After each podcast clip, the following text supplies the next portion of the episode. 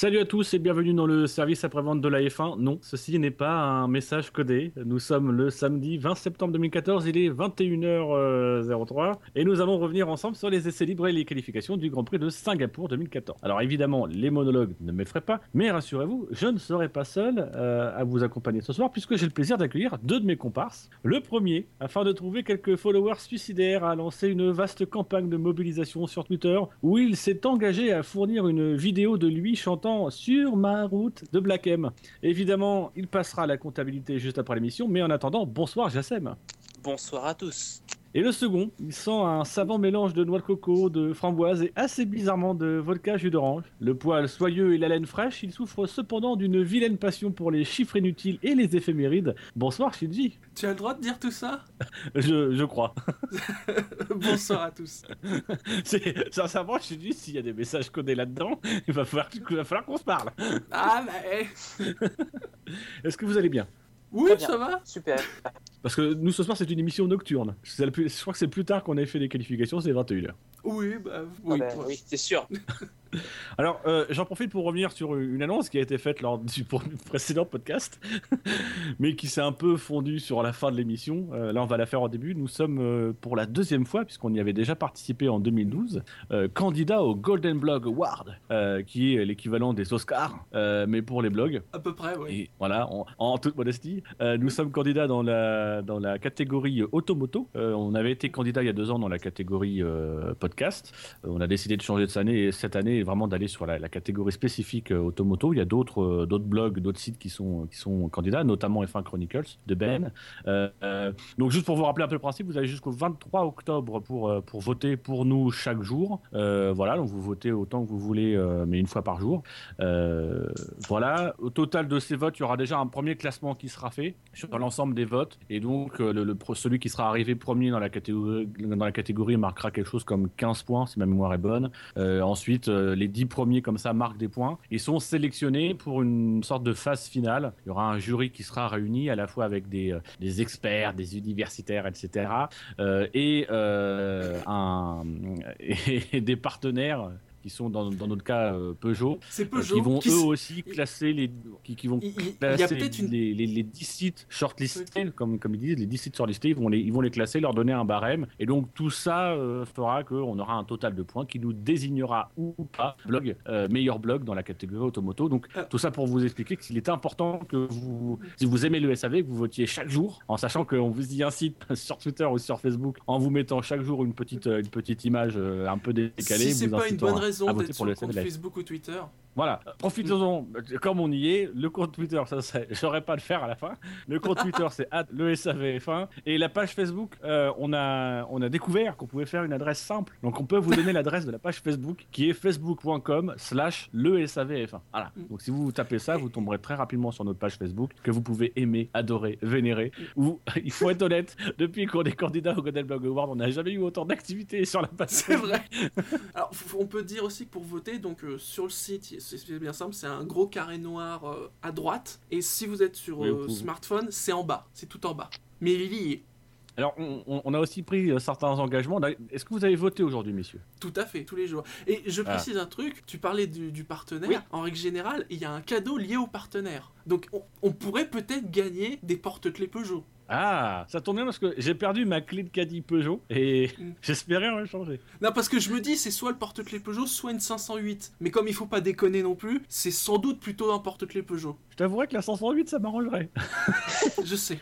Alors, on, a quand même décidé d'un petit peu de, vous inciter à voter pour nous. Donc, on va désolé de faire long, mais on a publié un article où on, prend, on vous donne 10 bonnes raisons, euh, 10 bonnes raisons de voter pour nous tous les jours. Et donc, je vais, me permettre de, citer dans le podcast ces 10 bonnes raisons. Ce sera la seule fois qu'on le fera. Euh, sinon, vous allez sur le, sur le site et vous vous réécoutez ce podcast jusqu'à l'envie pour bien intégrer les 10 bonnes raisons. Donc, si le SAV de la F1 figure parmi les finalistes dans la catégorie automoto, donc les 10 derniers, on proposera le soir euh, de la remise du prix du, du Golden Blog Award, le vendredi 14 novembre 2014, euh, une émission en direct où vous aurez euh, les réactions euh, à chaud de nos, envoyés spéciaux sur place. À cette occasion, Gus Gus nous écrira une partie du règlement technique 2014 sous forme de verre, de préférence Alexandra. Voilà, donc je, je crois qu'il a déjà commencé à travailler dessus au cas où qu'on serait shortlisté. Sinon, le SAV de la F1, est, s'il est shortlisté dans la catégorie automoto, on, on- on écrira une lettre dégoulinante d'admiration signée par Elder euh, à Jacques Villeneuve et elle sera envoyée le soir de la remise euh, du Golden Blog Award. D'accord? Donc là, on vous mettra une photo sur Twitter en train de mettre dans le, dans le, dans le truc de la poste un timbre, Oui, ne vous inquiétez pas. poste, signerai la lettre. hein. Et, et on, peut, on peut tous même. On a mis Elder dans le coup, mais on peut tous la signer. Ah, moi je la signe deux fois, moi. Ensuite, euh, si le, alors pour, pour le coup, c'est si le Golden Blog Award, on, on l'emporte. Euh, ceux qui seront envoyés à la cérémonie euh, se prendront en photo avec le trophée devant le siège de la FIA à Paris, donc c'est place de la Concorde, et on s'amusera à chambrer euh, sur Twitter les qui, eux, cette année, n'ont pas reçu le trophée avec notre trophée à nous.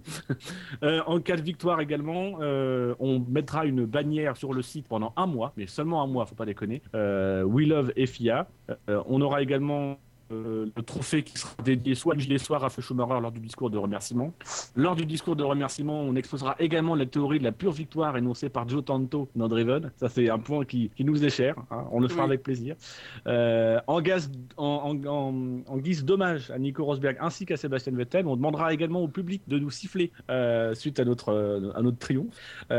Évidemment, si on sort vainqueur, comme on est confronté à F1 Chronicles, si on sort vainqueur et seulement si F1 Chronicles est dans la catégorie automoto lui aussi, si on sort vainqueur, on dit on cul F1 Chronicles. Bon, Et on appelle access- Greenpeace, on appelle Greenpeace pour qu'ils viennent euh, polluer notre soirée. Ah, ça serait pas con. et éventuellement, euh, là, c'est si F1 Chronicles gagne, mais vous notez bien qu'il y a un gros si, et que nous on est shortlisté, ce sera lui qui dira dans le cul le SAV de la F1 euh, s'il va sur place. Et enfin, la dixième bonne raison, c'est qu'en cas de victoire finale, le SAV de la F1 proposera durant la saison 2015 un live dub sur une chanson de notre choix. Alors là, sincèrement, c'est peut-être le truc qui vaut- c'est peut-être la meilleure raison parce que c'est un petit peu le truc qui s'est rajouté la dernière minute parce qu'il en fallait 10 et Ouais. que voilà. C'est le truc un peu de crevard. Donc voilà, donc euh, n'hésitez pas euh, à, à voter pour nous, à parler de nous autour de vous, à, à impliquer vos familles, etc. Euh, Les menacer. tout. Oui, mais on, on prend aussi les menaces de mort. Attendez la liste du jury. Donc messieurs, passons aux choses sérieuses, mais ne passons pas encore au parce que je voudrais vous proposer un petit quiz. Ça vous va pas Pourquoi pas Oui, Alors, un petit quiz, c'est simple, c'est simple. Je vais vous demander, pour quelle raison vais-je vous parler de Vincent Schaeffer? Hmm, c'est quelqu'un qui est décédé? Euh, Oui, je crois. Oui, il me semble. Oui, je, je suis, Ah. non, je suis sûr maintenant. Un anniversaire en rapport avec Vincent Machin là? Euh, Vincent non. Il est un lié rapport au Grand avec Prix de la F1? Singapour. Alors, euh, ça n'a pas de rapport avec la F1 directement. Enfin, lui n'a pas de rapport avec la F1. Mhm. Et toi, Shinji, tu disais quoi? Ça a un lien avec le Grand Prix de Singapour? Ah bah évidemment. C'est un lien avec Singapour tout seul Ça a un lien avec Singapour tout seul aussi.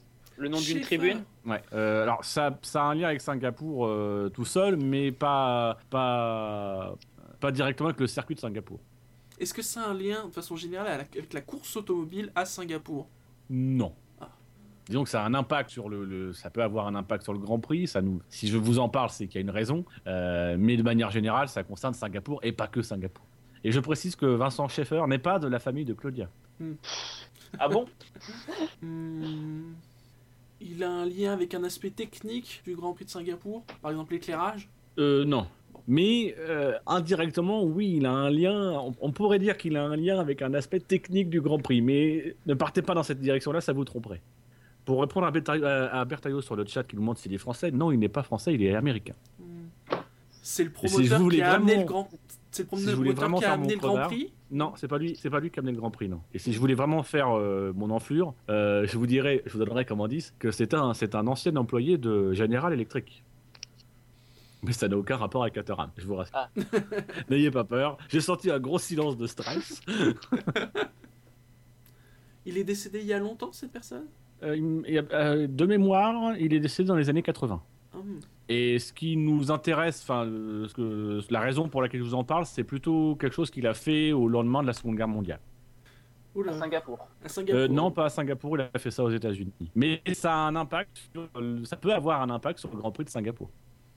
Ça a premier- peut-être même déjà eu un impact sur le Grand Prix de Singapour. C'est le premier type à avoir organisé une course automobile de nuit? Ça n'a aucun rapport avec l'automobile. C'est quelqu'un qui a inventé les, euh, les ampoules qui ont servi à éclairer le circuit. Enfin, Alors, euh, non, il n'a pas inventé les, les- les ampoules. Alors après, il a. C'est difficile de dire qu'il a inventé quelque chose parce que je pense pas que Ah, ce soit quelque chose innové. qu'on invente, mais il a découvert un phénomène. Il a découvert quelque chose. Il a découvert une technique, même, si je devais vous dire. Technique. une technique d'éclairage? Non, Euh, c'est lié au générateur électrique de secours? Non, Non. Il a inventé le bitume et donc de- sans lui, il n'y aurait pas de course sur les bitumes. non, parce que c'est quelque chose qui est, qui est plutôt, je ne vais pas dire spécifique à, à Singapour parce que c'est une technique qu'on peut utiliser un peu partout, mais dans le cas de Singapour, c'est une technique qui a une, qui a une double utilité. Et pour à Fab, non, il n'a pas inventé le polish qui rend les voitures plus belles. Même si, sincèrement, le nom de cette personne mérite toute notre euh, considération. Je sais, il a inventé la nuit parce qu'avant lui, ça n'existait pas. Non. Mais on est dans l'ordre des choses un petit peu ce qu'on appelle les, les, les fringe science, donc de ces sciences qui. On est pas normal. Pendant très longtemps, on a pensé, ce que lui a découvert, on a pensé que c'était juste euh, une, une science expérimentale euh, un, peu, un peu fantastique. Euh, voilà, c'est un peu comme s'il avait inventé la nuit. Euh, il a inventé les pneus Pirelli? Parce que c'est un peu une science expérimentale un peu fantastique. Non. Et pour répondre encore une fois à Fab, non, il n'a pas inventé la fameuse nuit américaine. Et ça n'a aucun rapport avec l'utilisation de l'énergie pour répondre à notre ami Ber- Bertaillot. Il a inventé les bretelles d'autoroute qui passent au-dessus des circuits? non. Il a mis au jour, il a découvert une technique qui a notamment été utilisée, euh, utilisée en Ukraine, euh, qui a été utilisée en Chine, qui est régulièrement utilisée euh, en, en Australie, qui est régulièrement utilisée aussi euh, dans les pays euh, désertiques. Des panneaux solaires? Non, c'est, il, il a pas, il a pas, il a, rien inventé. C'est-à-dire, techniquement, euh, euh, c'est vraiment une technique. C'est pas, c'est pas, c'est pas quelque chose de concret. Et qui, et- en fait, c'est, un- c'est un monsieur. Grâce à lui, il y a des miracles à Singapour. Des miracles à Singapour? Ah oui. Il a inventé la F14T. Non, parce que quand même, c'était un peu un miracle depuis le début de week-end. Mais ce serait effectivement un miracle. Il a fait gagner Alonso en 2008. Non. Et puisqu'on parle de Ferrari, non, ça n'a aucun rapport avec le ventilateur ultra moderne de Ferrari. ça, on en aura Il a, parlé. il- il a inventé les cristaux liquides. Euh, non, mais il y a une histoire de cristaux. Ah, Peu à peu, on ah. se rapproche. Je sens que vous êtes paumé, mais peu à peu, on se rapproche. c'est pas lié aux fameux, fameux écrans. inventé euh, Non. les écrans OLED. Non, ça, ça, ça, sincèrement, ça n'a aucun, aucun rapport avec la Formule 1 en elle-même. Euh, donc cristaux, ça... pourrait, c'est un lien avec la lumière? Non. Non. C'est quelque chose d'électrique, bien sûr. Euh, non, ça n'a ça a rien d'électrique. Ah, euh, me disais bien. Je ne veux pas dire. Vous ne regardez pas le chat, messieurs, mais on a quelqu'un qui est tombé sur un filon. Moi, je ne le regarde pas. Je suis Non, non. Pensez, pen- pensez à quelque chose de miraculeux à Singapour. Depuis qu'on va à Singapour, quel est le truc miraculeux qui se produit La, la pluie? Ah Donc qu'est-ce qu'il aurait découvert, ce monsieur? Euh, comment euh, bah, empêcher la pluie? Bah, bra- bravo. Mais je vais, rendre à, je vais rendre à Bertaillot, ce qui appartient à Bertaillot, c'est que c'est un peu lui qui avait mis un peu tout le monde sur la route sur le chat. Euh, et le premier à avoir donné la bonne réponse, c'était Fab qui nous parlait d'une technique pour empêcher de pleuvoir. Euh, c'est effectivement, il a, il, a, il a mis au jour avec un de ses collègues de General Electric la technique de l'ensemencement des nuages, qui est une technique Wow. euh, qui a été donc développée dans les années euh, 40. euh, dans les années 40. Euh, le, le point de départ, notamment, c'est que lui et son collègue, euh, le professeur Langmuir, qui était un, qui était un chimiste, étaient chargés d'étudier le givre sur les ailes d'avion parce que ça déformait les ailes d'avion et que du coup ça, ça a occasionné euh, des accidents Euh, et donc voilà il fallait pouvoir euh, résoudre ce problème là et ils se sont donc intéressés, à, la météorologie de manière générale. Ils se sont rendus compte que quand on que, que qu'on pouvait accélérer la cristallisation et donc du coup accélérer la, sur la, subvention de la pluie. Et, donc le concept c'est- assez simple, c'est on, projette au-dessus des nuages euh, des, particules, euh, généralement c'est des produits chimiques, ça peut être du sel, autour desquels donc ces particules, l'humidité du nuage va se concentrer, ça va former un cristal, et le cristal étant lourd, ça devient de la précipitation. Donc en fait on, in- on ingère un petit peu dans le nuage l'élément qui va susciter la, précipitation.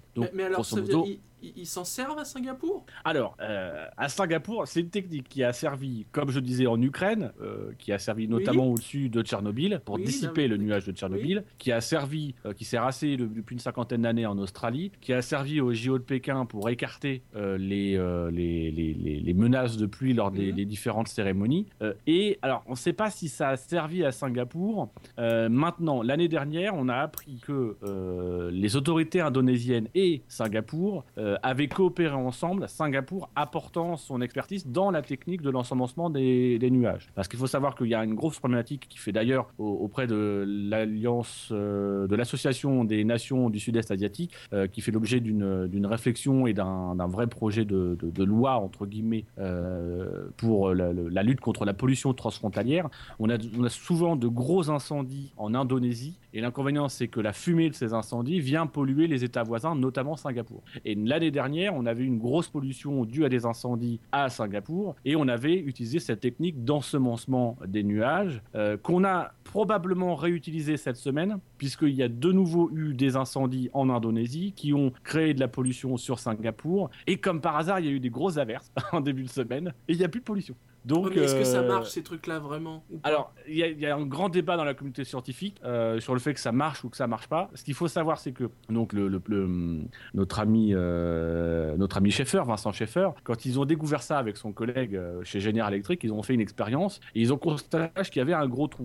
Pour faire la preuve euh, que c'était pas un phénomène naturel, ils ont recommencé l'expérience avec des témoins et euh, ils se sont, pour vraiment prouver que c'était pas naturel, ils ont refait le logo General Electric. Ils ont dessiné le logo General Electric, donc on avait un, un- un nuage avec un, en trou dedans General Electric, euh, le logo. Voilà. Donc là, c'est sur le principe de base. Le principe de base, ça fonctionne. Après, sur la technique euh, globale, est-ce que ça marche vraiment? Euh, Il y a des débats qui consistent à dire que finalement, ça accélère peut-être le processus, ça amplifie un peu la pluie, mais quoi qu'il arrive, euh, il aurait plu.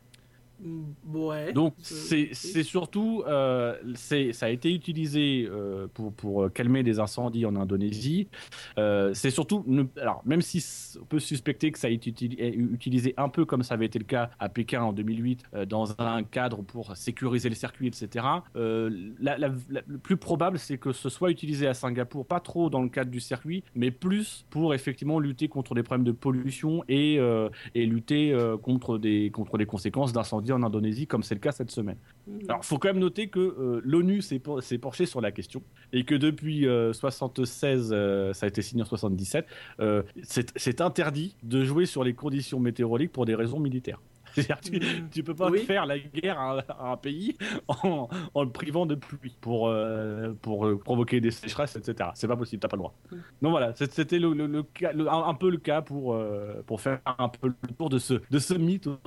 Il ne plus. C'est un mystère, il pleut toujours avant ou après. C'est un Mais gros mystère et, et on, a, on a souvent évoqué le fait que c'était dû à l'ensemencement des nuages. Et effectivement, comme, comme tu posais la question, c'est pas une technique qui, qui fait quand même débat sur son efficacité réelle. D'accord. Donc voilà, c'est la partie un petit peu, euh, un peu euh, intellectuelle de l'émission. Maintenant, on va, partir, on va passer à la partie. Je veux pas être méchant, mais t'es quand même pas très loin du PDG de, de Red Bull décédé. Hein. C'est. hein. Mais ça a un rapport avec, ça a un rapport avec cette semaine. Oui, On en a parlé. Ça, ça a été évoqué. Comme par hasard, il y a de la pollution, puis là, il n'y a plus de pollution. Comme par hasard. Alors, avant de passer sur le week-end, on, on voulait quand même revenir sur quelques petites actus. Euh, Et comment ne pas revenir sur les conversations radio, euh, dont on a beaucoup parlé dans la précédente émission. Donc, limitation des communications radio. Le projet initial, c'était de limiter toute communication euh, visant à améliorer la performance générale du pilote et de sa voiture. Euh, ça a suscité des débats. Il a été convenu ce week-end que serait maintenue l'interdiction de toute conversation, de toute communication radio visant à améliorer la performance du pilote. Mm. Grosso modo lui dire là où il peut améliorer en termes de pilotage, etc. Mais de garder tout ce qui relève des, des, communications relatives à, la performance de la voiture, euh, changement de, cartographie, ce genre de choses, euh, pour des raisons d'équité, dans la mesure où notamment il y a ce fameux volant à cristaux liquides euh, que certaines écuries n'ont pas et qui permet d'afficher des informations aux pilotes euh, qui ne seraient pas accessibles à d'autres écuries. Voilà. Donc, du coup, ça, c'est reporté à 2015. Début 2015, il y aura l'interdiction complète de tout ce qui vise à améliorer la performance. Et là, donc, tout ce qu'on a mis dans le dans l'article qui accompagne le, podcast de lundi dernier euh, sera valable, à savoir interdiction de, euh, de demander des réglages de tel ou tel point sur la voiture. Ce sera tout, le, pilote devra être capable de régler lui-même sa propre voiture en piste. Qu'est-ce que vous en pensez de manière générale, puisque vous n'étiez pas là dans l'émission de lundi? Qu'est-ce que vous pensez de manière générale de cette réglementation sur les conversations radio? C'est une bonne idée, je trouve, dans la mesure où, qui se plaignait de la F1 se plaignait de ces, communications radio qui déconcentraient les pilotes. On avait vraiment plus l'impression que le pilote était au volant de sa, sa monoplace. On avait vraiment l'impression qu'il était vraiment drivé par les, ingénieurs. Après, moi j'aurais préféré, enfin, j'aurais préféré que la FIA fasse une liste de ce qui est autorisé comme communication plutôt que l'inverse. Ça aurait pris en confusion, je pense. Peut-être, oui, moins de confusion. Après, oui, euh, pareil, c'est vrai. Bah, moins de confusion, mais, mais à gérer, tu vas te retrouver à chaque Grand Prix à dire Ah oui, en fait, on rajoute ça à la liste. Parce qu'il y a plein de, trucs qui vont tout d'un coup se rendre compte que, ah oui, euh, il faut rajouter. Là, ils font plus une. une euh, ils, ils, font, ils laissent plus la liberté, mais en définissant vraiment des choses qui sont strictement interdites. Après, euh, si c'est pas plus mal, oui, d'avoir euh, qu'il soit moins téléguidé, ça c'est sûr. Après que ça soit peut-être plus finalement, ça va être plus progressif pour le coup que ce qui était prévu au départ, puisqu'au début euh, c'était vraiment quasiment à Singapour, voilà toutes les interdictions et démerdez-vous. Et on a vu pendant le week-end que plusieurs fois tu avais les pilotes qui disaient oui, t'as le droit de me dire ça, est-ce qu'on peut en parler? On a eu, même eu un cas dans les qualifs, je crois, à, Pérez, son ingénieur de piste qui commence à lui, à lui dire quelque chose. Euh, dans le secteur 1, tu peux. Ah, non, euh, non, désolé, je peux rien dire. Euh, après, parce que bon, finalement, ce qui a été. là où la FIA a lâché du lest, c'est surtout ce qui est en effet cartographie, manipulation sur le volant. Alors, il y a le fait, oui, l'histoire du, du, dashboard, le fait que certaines équipes l'ont pas. c'est peut-être aussi s'éviter certaines polémiques parce qu'en effet, à l'origine, par exemple, euh, l'idée de la limitation, c'est de, en effet, d'éviter de télécommander les pilotes et de leur dire quoi faire, notamment en changeant les cartographies, euh, par exemple moteur. Mais qu'est-ce que tu fais, par exemple, quand c'est un problème technique? Pour le coup, il est déjà arrivé qu'il y ait un souci sur la voiture et que le pilote il soit obligé de faire des manips. Mais là, pour le coup, comme c'était prévu au départ, euh, bah, euh, est-ce que c'était autorisé ou pas euh, Si, un pilote l'avait fait, un peu. Voilà, si un pilote l'avait fait, est-ce qu'il n'y aurait pas eu une polémique en disant oui, mais est-ce qu'il avait vraiment un souci Est-ce qu'ils n'ont pas déguisé le truc pour en fait avoir un avantage? Voilà, il, s'évite, je pense, de, de belles polémiques pour la fin de saison, ce qui n'est pas plus mal. Après, il y a aussi que, enfin, on sait tous que bon, hein, la plupart des, écuries vont essayer de détourner le principe, qui vont mm. lancer des messages codés. Et à ce moment-là, c'est là où ça va, ça va être de déchiffrer ces messages et de voilà, de prouver qu'il y a eu une infraction ou pas. Et là, il y aura des débats. Je pense que l'année prochaine, il y aura énormément de débats là-dessus. Mm. Alors justement, moi, je voulais avoir votre avis sur une, réflexion. Euh, J'en discutais un petit peu avec euh, avec Gus Gus cette semaine, et lui, il disait euh, limite le plus, ce qui serait le plus simple, c'est directement de, comme grosso modo, ce qui sera gardé en essence. Euh, c'est euh, tout ce qui est avertissement de sécurité sur les drapeaux mm. jaunes, les voitures qui sont devant, derrière. Pourquoi ne pas centraliser ça et donner ça euh, à la FIA C'est-à-dire que ce sont les pilotes ont, des conversations radio avec la FIA. C'est la FIA qui les informe de des problèmes de sécurité, etc. sur la piste. Mais tout est tout est l'interlocuteur, c'est la FIA et c'est plus l'écurie. Le pilote quand il est à bord, il est vraiment seul, livré à la FIA. En fait. C'est vrai qu'à si c'est pour des questions de sécurité, au moins ça passerait par un intermédiaire. On pourrait dire voilà, c'est vraiment pour des questions de sécurité on passe euh, par un canal neutre. Ça permettrait aux pilotes de, faire directement leur demande. Mm. Euh, dis Charlie. Sûr. Euh, oui. Ah, j'ai vu Sergio, il a fait un truc pas très bien. Il y a 8 personnes qui vont écouter toutes les communications. Donc je suppose 3 pilotes par, par gars, voilà, pendant la course. après, on imagine qu'il va y avoir beaucoup d'informations qui vont forcément passer par le dashboard. Hein, parce que ça, visiblement, c'est ce vers quoi ils veulent aller, hein, pour le coup. Hein. Euh, mais je me demande, euh, est-ce que c'est pas limité? Parce que pour le coup, euh, passer par le dashboard, c'est passer entre guillemets par le CU, et le CU, il est aussi fait pour limiter un peu les, informations. Et puis, est-ce que c'est pas des Donc, ils pourront peut-être pas tout faire passer par le dashboard. Hmm Moi, je, pense, je pense surtout que si la FIA se donne le temps, c'est aussi dans l'objectif, peut-être d'interdire ce dashboard, parce que fondamentalement, tu vas, ce que les pilotes ont à la radio, tu vas le mettre sur, tu vas mettre sur leur écran. Donc, le côté télé, téléguidé, tu l'auras plus, euh, certes, au niveau des caméras, mais dans la réalité, les pilotes seront toujours plus ou moins télé, téléguidés, puisqu'ils auront les, les, informations affichées sur leur écran. Donc, euh, ah, mais justement, ce que je me dis, c'est qu'ils auront peut-être informations qui sont, c'est des, informations qui sont captées directement sur la voiture et qui ne sont pas envoyées depuis le stand, puisque ça c'est interdit. Donc du coup, ce qui apparaîtra à l'écran, c'est seulement parce que le pilote veut le voir euh, et qu'il a besoin d'aller chercher telle ou telle information. Ouais, l'interdire, je, je pense pas, parce que j'ai l'impression qu'au contraire, le but, c'est de le généraliser vraiment à tout le monde. Après, euh, il y a encore le temps, à mon avis, euh, la FIA aura le temps de peaufiner un peu euh, ce règlement, donc euh, peut-être qu'ils régleront, ils réglementeront aussi les, les communications en- avec l'écran. Euh, étant donné que c'est électronique, euh, là, la FIA aura directement le contrôle dessus. À ce moment-là, euh, ce sera peut-être beaucoup plus simple pour contrôler les communications. Personne n'a envisagé un affichage tête haute sur la visière des casques Ça peut se faire. Non, mais avec la bon. trajectoire comme dans Formula One.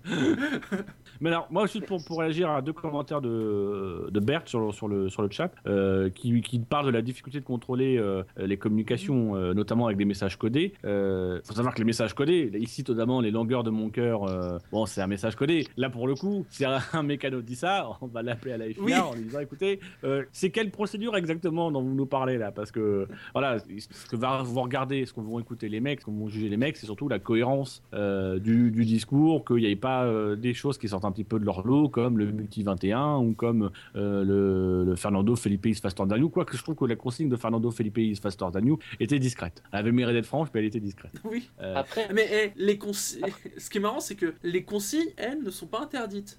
non, c'est bien, c'est bien Donc, parce que c'était tu ne peux pas dire- dans les. Tu ne peux pas dire donc à ton pilote euh, machin est plus rapide que toi, mais tu, en fait tu pourras lui dire directement laisse-lui laisse -lui la place.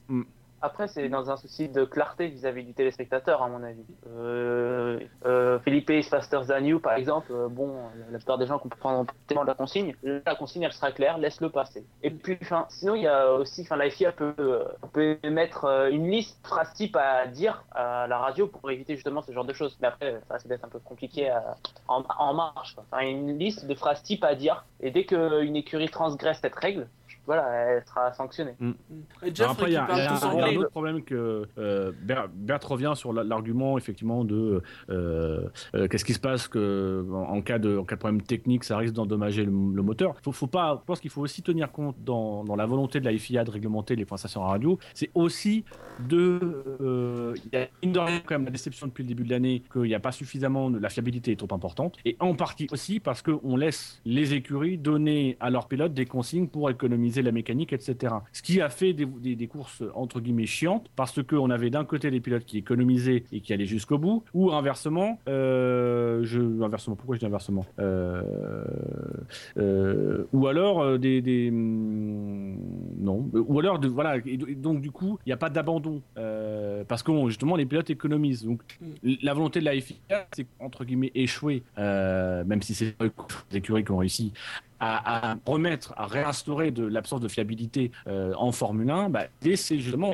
l'absence de consigne radio. Bah, là, du coup, les pilotes, quand il y aura un problème technique, ils vont pas forcément le sentir. Ils vont le sentir, ils vont devoir trouver des solutions en interne euh, pour essayer de repérer un petit peu ce, qui se passe. Mais il y aura plus l'ingénieur qui a la télémétrie qui détecte euh, ah les pneus ils ont surchauffé de 2 de 2 degrés ou le moteur il il tourne un petit peu moins fort peut-être qu'il y a un début de faiblesse pour ensuite changer de cartographie etc. Ce sera au pilote de tout faire et on reviendra là pour le coup pas vers un pilote assisté mais enfin pas, vers la fin du pilote assisté mais globalement vers la fin des voitures assistées euh, et on reviendra vraiment avec des voitures qui pourront casser parce que tout simplement la, casse ça leur a pas été prévu. Et moi ça pour le coup à la limite ça me dérange pas que ce soit pas le cas tant que ça met pas en danger si à la limite c'est une, pour une crevaison la prévenir le pilote attention on a un pneu qui est en train de crever ok parce que là pour le coup ça peut rajouter en une sortie de piste mais si c'est un moteur qui lâche euh, bah le moteur il lâche il lâche et c'est tout Puis il y a aussi l'écart de performance, à mon avis, il y aura des écarts plus grands que ce soit dans, les départs. Il me semble que Button en avait parlé. Et il y aura également des, plus grands écarts performance, parce que la plupart des écuries euh, n'arrêtent pas de dire à leur pilote, par exemple, tiens, tu fais euh, tes passes rapides euh, dans le virage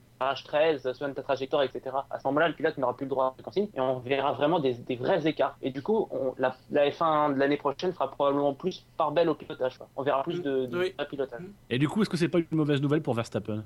Ah Ben, euh, Oui, c'est clair Oui. que là, euh, là, il sera plus du tout assisté, il, va, il risque d'être livré à lui-même. euh, Ça va être très compliqué pour quelqu'un d'aussi jeune qui n'a pas Ça connu va- les, enfin, qui, ça qui va n'a- qui favoriser pas connu tous la ceux- F2. ça va favoriser tous ceux qui ont de l'expérience et qui euh, savent sentir leur voiture. Mais, mais si on passe au, sujet suivant alors c'est un sujet un peu rapide, c'est des déclarations de Bernie Ecclestone, euh, qui a donné un peu plus de poids à l'éventualité de, troisième voiture l'année prochaine. Euh, donc ça, c'est une première déclaration qu'il a faite, ce qui n'est pas forcément très très nouveau de la part de Bernie Ecclestone. Il a toujours été plutôt défenseur de la théorie de la troisième voiture, mais ça s'inscrit effectivement dans un contexte avec depuis Monza, on en a pas mal parlé. Et il a également euh, déclaré que euh, le, le, le, système des points doublés euh, pourrait être abandonné en 2015, en sachant que pour 2015, il y a aussi un truc en rapport avec la conversation radio, c'est que lui, il était même prêt à aller jusqu'à arrêter avec la télémétrie. voilà, donc Bernie Ecclestone qui aujourd'hui est un petit peu en, en effervescence d'idées. Qu'est-ce que vous pensez surtout de la troisième voiture et de l'abandon des points doublés en 2015 bah, les points doublés, c'est pas trop tôt. Oui, voilà. Je pense pas que beaucoup de gens vont le contredire là-dessus. Ça, aurait été bien s'ils si, s'en étaient rendu compte avant même de décider de le faire. Voilà. Bon. Après, le système des trois voitures. Euh, bon, vas-y, vas-y. Euh, sur, les, sur les voitures, euh, le problème c'est que pour l'instant, on, on, suppose quelles sont les équipes qui sont en danger, mais pour l'instant, elles sont a priori toutes là. D'autant plus qu'il y a As qui arrive euh, l'année dans deux ans, quoi. Non, oui, voilà, dans deux ans. Donc pour l'instant, on est toujours à 22. Donc euh, si ça enfin, je, je, le souhaite quand même pour la, survie de ces équipes. Euh, il se pourrait qu'ils décident quelque chose, mais que ça soit pas appliqué si jamais les équipes restent. Sachant qu'il y en a 22, euh, il me semble que le, plateau minimum garanti c'est 20. Mais, mais, de toute façon, euh, même s'il y a 22, il y a... si Bernie veut imposer, entre guillemets, il veut imposer trois voitures, qu'il est d'accord avec certaines équipes pour qu'elles mettent trois voitures. Il faudrait voir après si c'est possible dans le cas des accords Concorde. Mais à partir de mm. là, il fait un système où il, y a, il peut très bien y avoir 30 ou 35 voitures qui sont candidates à un Grand Prix. Très rapidement avec les, systèmes de qualification. de toute façon, il n'y en aura que 26 qui seront autorisés à prendre le départ. Donc on va sans doute réintroduire un système de pré-qualification. Et les petites ah, écuries ne passeront pas. Jusqu'à 8 équipes, il n'y a pas besoin de pré-qualif. Euh, S'il reste 9 équipes, il peut y avoir des préqualifs. Mais en plus, je trouve que c'est complètement contradictoire avec la, avec la, notion de réduction des prix. Enfin, s'il y a des petites écuries qui restent et qu'il y a quand même le projet des trois voitures par écurie, ça va être terrible pour ces écuries. Déjà, deux voitures, c'est compliqué. Mais alors, une troisième voiture avec moteur, les pneus à fournir, etc., ça va être catastrophique pour elles. Mais bah, est-ce que justement, le, but du jeu, le but du jeu, c'est pas de dissuader ces projets-là de faire une, bonne petite Formule 1 entre, entre ah, grosses écuries et motoristes et se débarrasser de celles qui nous font chier, à savoir, ça c'est le, le, point de vue de Bernie, à savoir Marussia, Caterham, éventuellement Sauber, Lotus qui est pas très sérieuse en dehors du nom, euh, voilà, et se débarrasser de ces projets-là pour euh, bah voilà, faire un, championnat euh, premium avec les mm. plus grandes écuries de l'histoire et, basta. Ah bah de toute façon, oui, clairement, la troisième voiture, ça avantage les grosses écuries. C'est certainement pas Caterham, ils ont déjà du mal à trouver un deuxième pilote, alors un troisième plus une troisième voiture. Après, la solution ne serait pas d'autoriser, comme ça faisait quelques années, quelques années, quelques d'autoriser trois voitures, mais aussi une voiture. Est-ce que, euh, dans le cas de Caterham ou de Michel, il n'aurait pas été préférable de travailler d'abord avec une voiture pour ensuite pouvoir euh, se développer, pourquoi pas en prendre une deuxième, et du coup, pour compléter la grille, euh, donner la possibilité à des, à des, à des, des écuries comme Ferrari, pas d'aligner vraiment une troisième voiture, mais de, de fournir un prestataire, genre à As, de leur fournir un châssis avec un moteur, avec quand même des éléments qui devront être développés par, euh, par As, par exemple, les ailerons, etc., tout ce qui est un, carrosserie devra être développé, mais la structure, le, châssis de base, lui, il est fourni par Ferrari, et du coup autorisé comme ça une troisième voiture par constructeur, mais qui n'est pas vraiment une troisième voiture, mais plus une voiture, euh, une voiture euh, indépendante, mais qui s'appuie sur un châssis client. Est-ce que c'est pas justement ah, ça, les châssis, par contre, ils ont dit non. Hein. Les châssis, ça c'est certain, ils ont dit non. Les châssis clients. Mais est-ce que la solution, c'est pas justement de libéraliser un peu tout ça et de, trouver un moyen oui, pour tout le monde Oui, en fait, on, parle de troisième voiture, mais ça serait en fait oui, de libéraliser le nombre de voitures par écurie. Ce qui se fait dans la plupart des championnats d'ailleurs. Hein. Mm. C'est presque très spécifique à la Formule 1 d'avoir euh, voilà, une équipe, euh, deux voitures. Euh, c'est quand je regarde, tu prends WRC, Endurance. WRC, il y a des variations. souvent, il y a une marque pas toujours des points. Euh, oui, en NASCAR, il y a une limite qui a été fixée, mais c'est vraiment une limite vers le haut. Et puis. Euh, Parce que après, ce qui est toujours étonnant, c'est qu'on sort toujours. Ah, bah, dès qu'on parle de la troisième voiture, On sort la photo euh, des journées Ferrari où il y a une quinzaine de Ferrari qui suivent. On te prend une photo où il y a trois Ferrari dans le plan. On te la met et c'est généralement la même qui sert. Euh, est-ce que est-ce qu'il n'y a pas non plus cette peur du côté des du côté des fans et du côté de du côté de, de- de tout le monde? Cette peur justement d'avoir un, un- un podium d'une seule et même couleur un podium Ferrari mais là ce serait un podium Mercedes Euh, alors que historiquement j'ai regardé un peu un, un peu vite C'est déjà arrivé. historiquement on a on c'est arrivé mais on a eu on va dire 200 ou 300 grands prix où on a eu par moment 4 5 voitures du même constructeur et ça arrivait pas tout le temps qu'on avait des, des, des triplés parce qu'il y avait une voiture qui dominait. Donc c'est vraiment très circonstanciel. C'est vrai qu'on aurait sans doute ces dernières années eu 3 Braun 3 Red Bull 3, 3 Mercedes. Mhm. mais là pour le coup c'est pas forcément le nombre de voitures qui est problématique. C'est plus peut-être la manière dont on fait la Formule 1 qui, qui, qui, qui est le fond du problème C'est plus une question d'image pour le coup, l'image forte euh, du podium avec trois voitures identiques. Après, voilà, euh, aux 24 heures, euh, il y a des. Ah, c'est tellement mieux d'avoir deux Mercedes et une Williams Mercedes Oui, oui c'est vrai. Est-ce que c'est gênant d'avoir un podium par exemple avec trois Audi? Pas forcément. Ça fait des années que ça dure, donc euh, au bout Oui. d'un moment, ça gêne plus. hein. On dira oui, voilà, on est habitué. c'est vrai que Audi eux ça les dérange pas Non. Ça va pas déranger les écuries. hein. Donc, messieurs, je pense qu'on a fait un petit peu le, le tour de ces, de ces sujets de, qui se sont un petit peu euh, télescopés cette semaine. Euh, on va revenir sur le week-end de Singapour où il ne pleut pas. Enfin, là, en ce moment, il pleut, mais il ne pleut pas. Par magie. Euh, et donc, pour revenir brièvement sur le contexte de la course, le commissaire pilote de la FIA cette semaine, c'est Alan Jones pour la cinquième fois. Euh, la dernière fois, c'était en Espagne cette saison. Il sera accompagné, j'aime bien les citer ceux-là, de Lars Osterlind, qui est membre du Conseil mondial et président honoraire de la Fédération automobile de Suède. Il est plutôt spécialisé dans le, dans le rallye. Euh, et il sera également euh, intéressé par quelqu'un qui est assez. euh, il, sera, également accompagné par quelqu'un qui est assez intéressant. C'est Roger Pert, qui est président de la commission circuit de F1, qui est également président de la Fédération canadienne, mais qui est surtout l'homme qui a dessiné le circuit Gilles Villeneuve. Ah, oui, quand même. Ah, comme ça, on découvre un peu, moins- un, Merde. peu comme ça. Et de- alors, est-ce que tu as le nom des 8 personnes qui vont écouter les conversations? Non, Dont Euh, un qui doit connaître l'italien, hein, faut rappeler. hein. C'est Oui. important. ça, ça, c'est terrible. Ça, alors ça c'est un point qui normalement il y a eu des consignes qui ont été données Oui. comme quoi il devait parler anglais. Ils s'en Et foutent. ça, hein. chez Ferrari, on a du mal à intégrer le truc. Alors au niveau des zones DRS, est-ce que vous savez combien il y en a cette semaine? Euh, deux, mais ils en mettent tout le temps Deux. deux, maintenant. Oui, il y en a deux. Euh, la première, c'est entre le virage 5 et le virage 7. Détection qui se, donc c'est le, le fameux virage avec euh, qui fait un peu un, qui a fait un peu une courbure. Il y a un pseudo Un virage. qui fait une courbure, c'est intéressant ça comme phrase. Oui, non, mais il y a, c'est une ligne droite courbe en fait. Il y a, Oui, on se d'accord. comprend. Oui. La détection se fera à 230 mètres du virage 5 et l'activation se fera à 50 mètres après la sortie du virage 5. La deuxième zone, elle, elle se situe sur la ligne droite de départ arrivée avec détection à 80 mètres avant le virage 22. C'est l'avant-dernier virage, c'est le premier, le, le premier gauche euh, Oui. rapide. Oui, Et un une double. activation qui sera 45 mètres après la sortie du virage, donc c'est grosso modo au niveau de la ligne de départ Mais arrivée. ça va pas être long, parce que la ligne est pas extrêmement Non. longue. euh. Non, mais là, c'est là ce qui est int- intéressant. Je trouve ce qui est intéressant à Singapour, c'est que les deux lignes sont complémentaires. Que la première permet de te rapprocher, la deuxième de faire la différence. Mm. C'est vrai que s'ils avaient- ils avaient mis qu'une seule euh, ligne, les zones DRS à cet endroit-là, ce serait demandé pourquoi. Quoique, à la limite, ils auraient très bien pu estimer que la, la- la longue ligne droite du virage.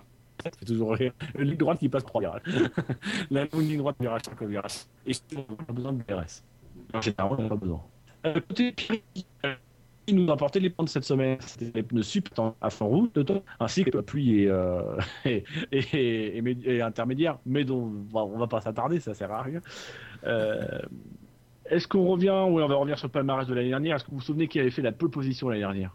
Vettel, Vettel Oui, un certain, un certain Sébastien Vettel, qui avait fait un tour en 1,42 841. Euh, on n'a pas de nouvelles depuis. Si quelqu'un le retrouve, qu'il ramène au SAV de la F1.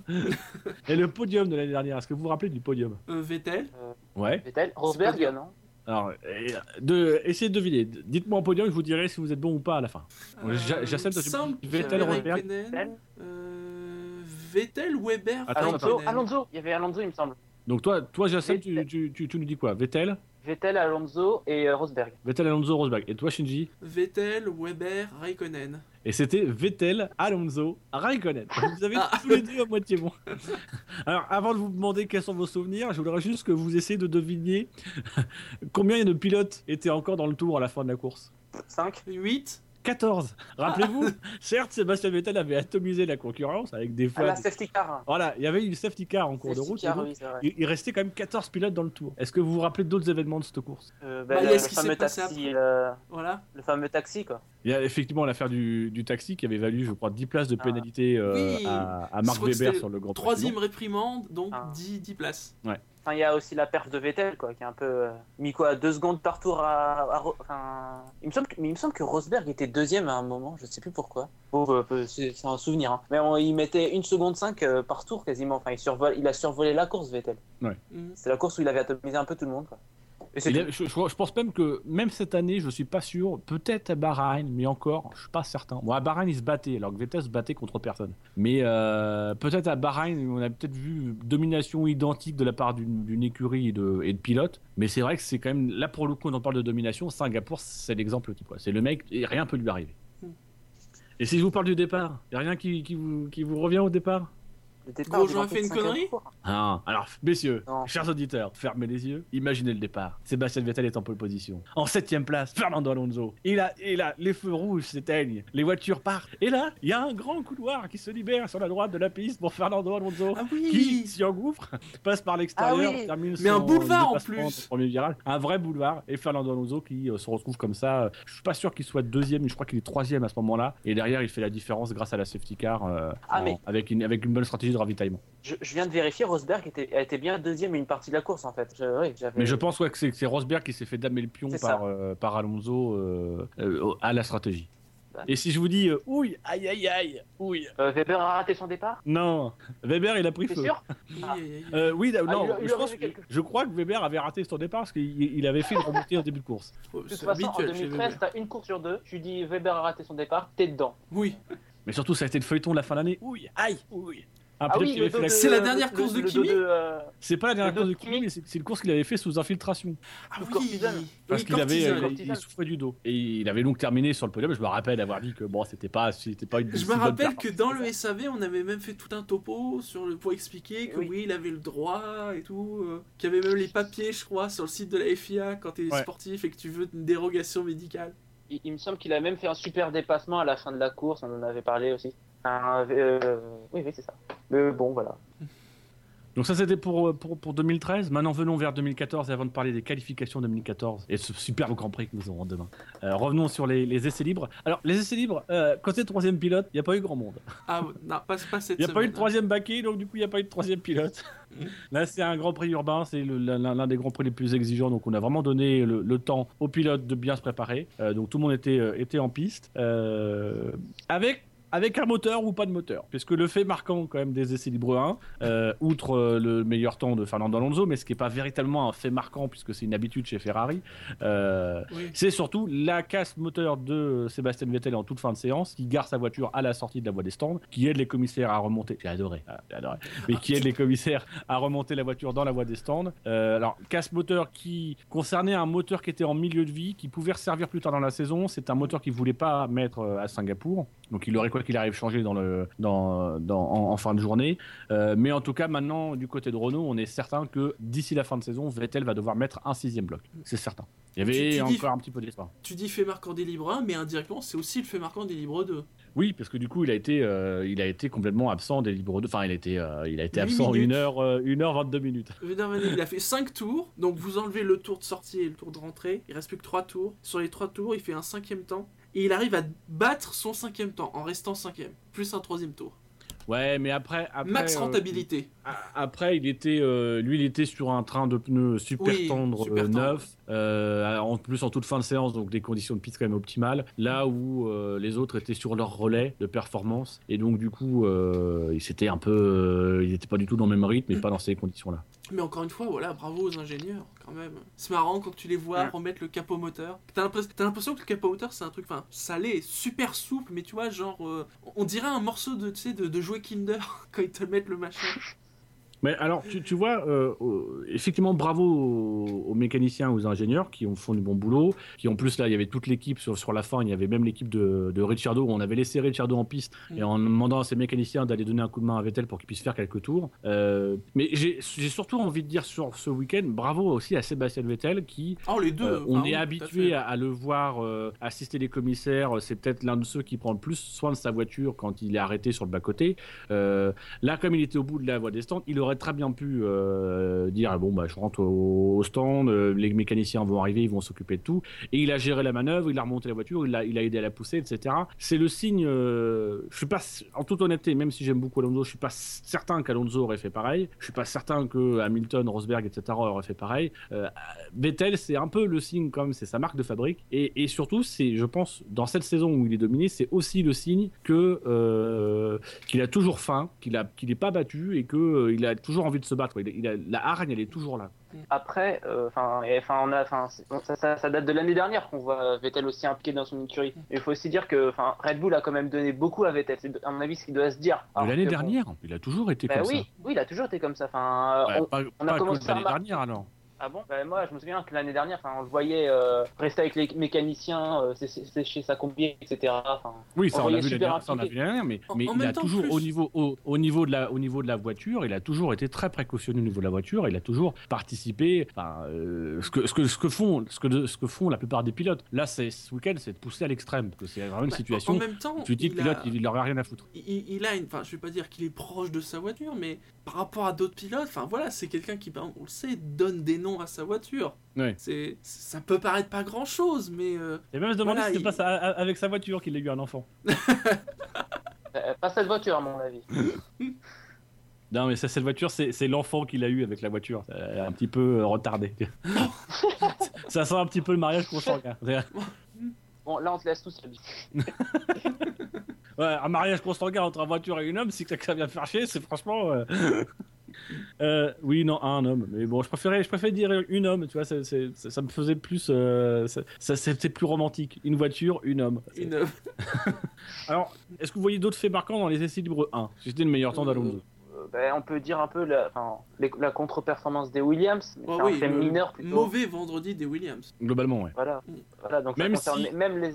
Même s'ils ont expliqué, euh, Rob Smedley a expliqué que, euh, euh, on va pas dire qu'ils ont, ils ont sacrifié le vendredi, mais ils ont pas cherché la performance parce que vraiment ils ont exploré toutes les, comme ils savaient qu'ils seraient en difficulté, ils ont exploré un petit peu toutes les, options de réglage et compagnie. Ils ont brassé un peu large, ce qui fait que par moment, bah, ils étaient très loin. Euh, le mieux qu'ils étaient, c'est une seconde 8 je crois, Massa lors des essais libres 2.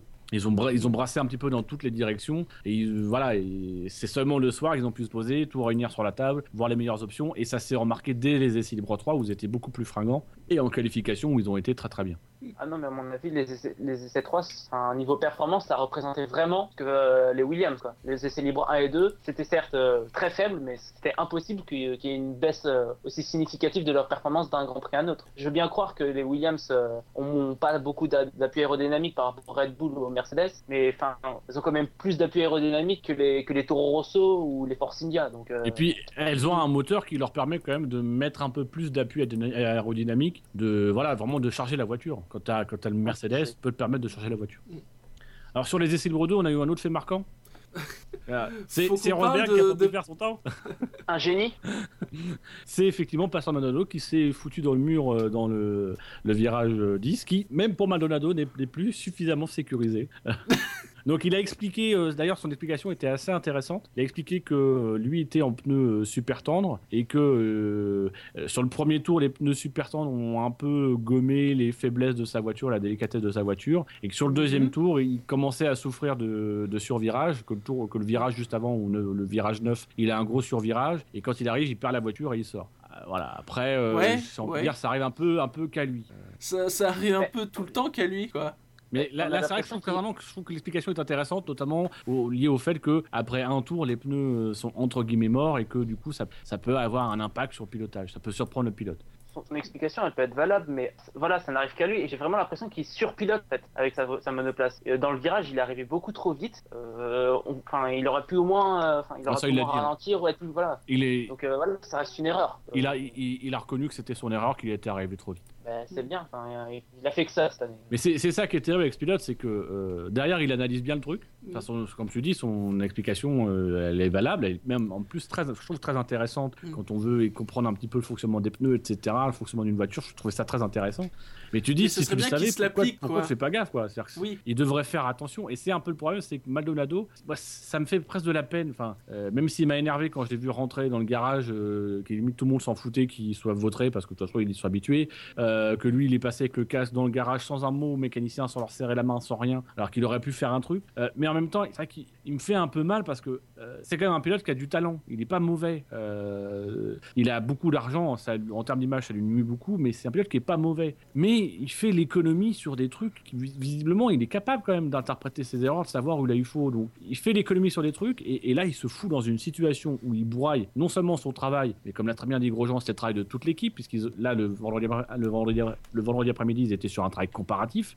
Euh, voilà, bah, du coup, le travail comparatif qui aurait dû être fait, il n'a pas pu être fait. Et donc, du coup, du côté de Lotus, on se retrouve avec moins d'informations qu'on a besoin. Donc, non seulement il se ruine son propre travail, mais en plus, il ruine le travail de l'équipe dans des essais libres. Euh, et, et derrière, il dit J'étais même pas en train d'attaquer. Bah, c'est pas normal si tu n'attaques pas que tu te foutes dehors.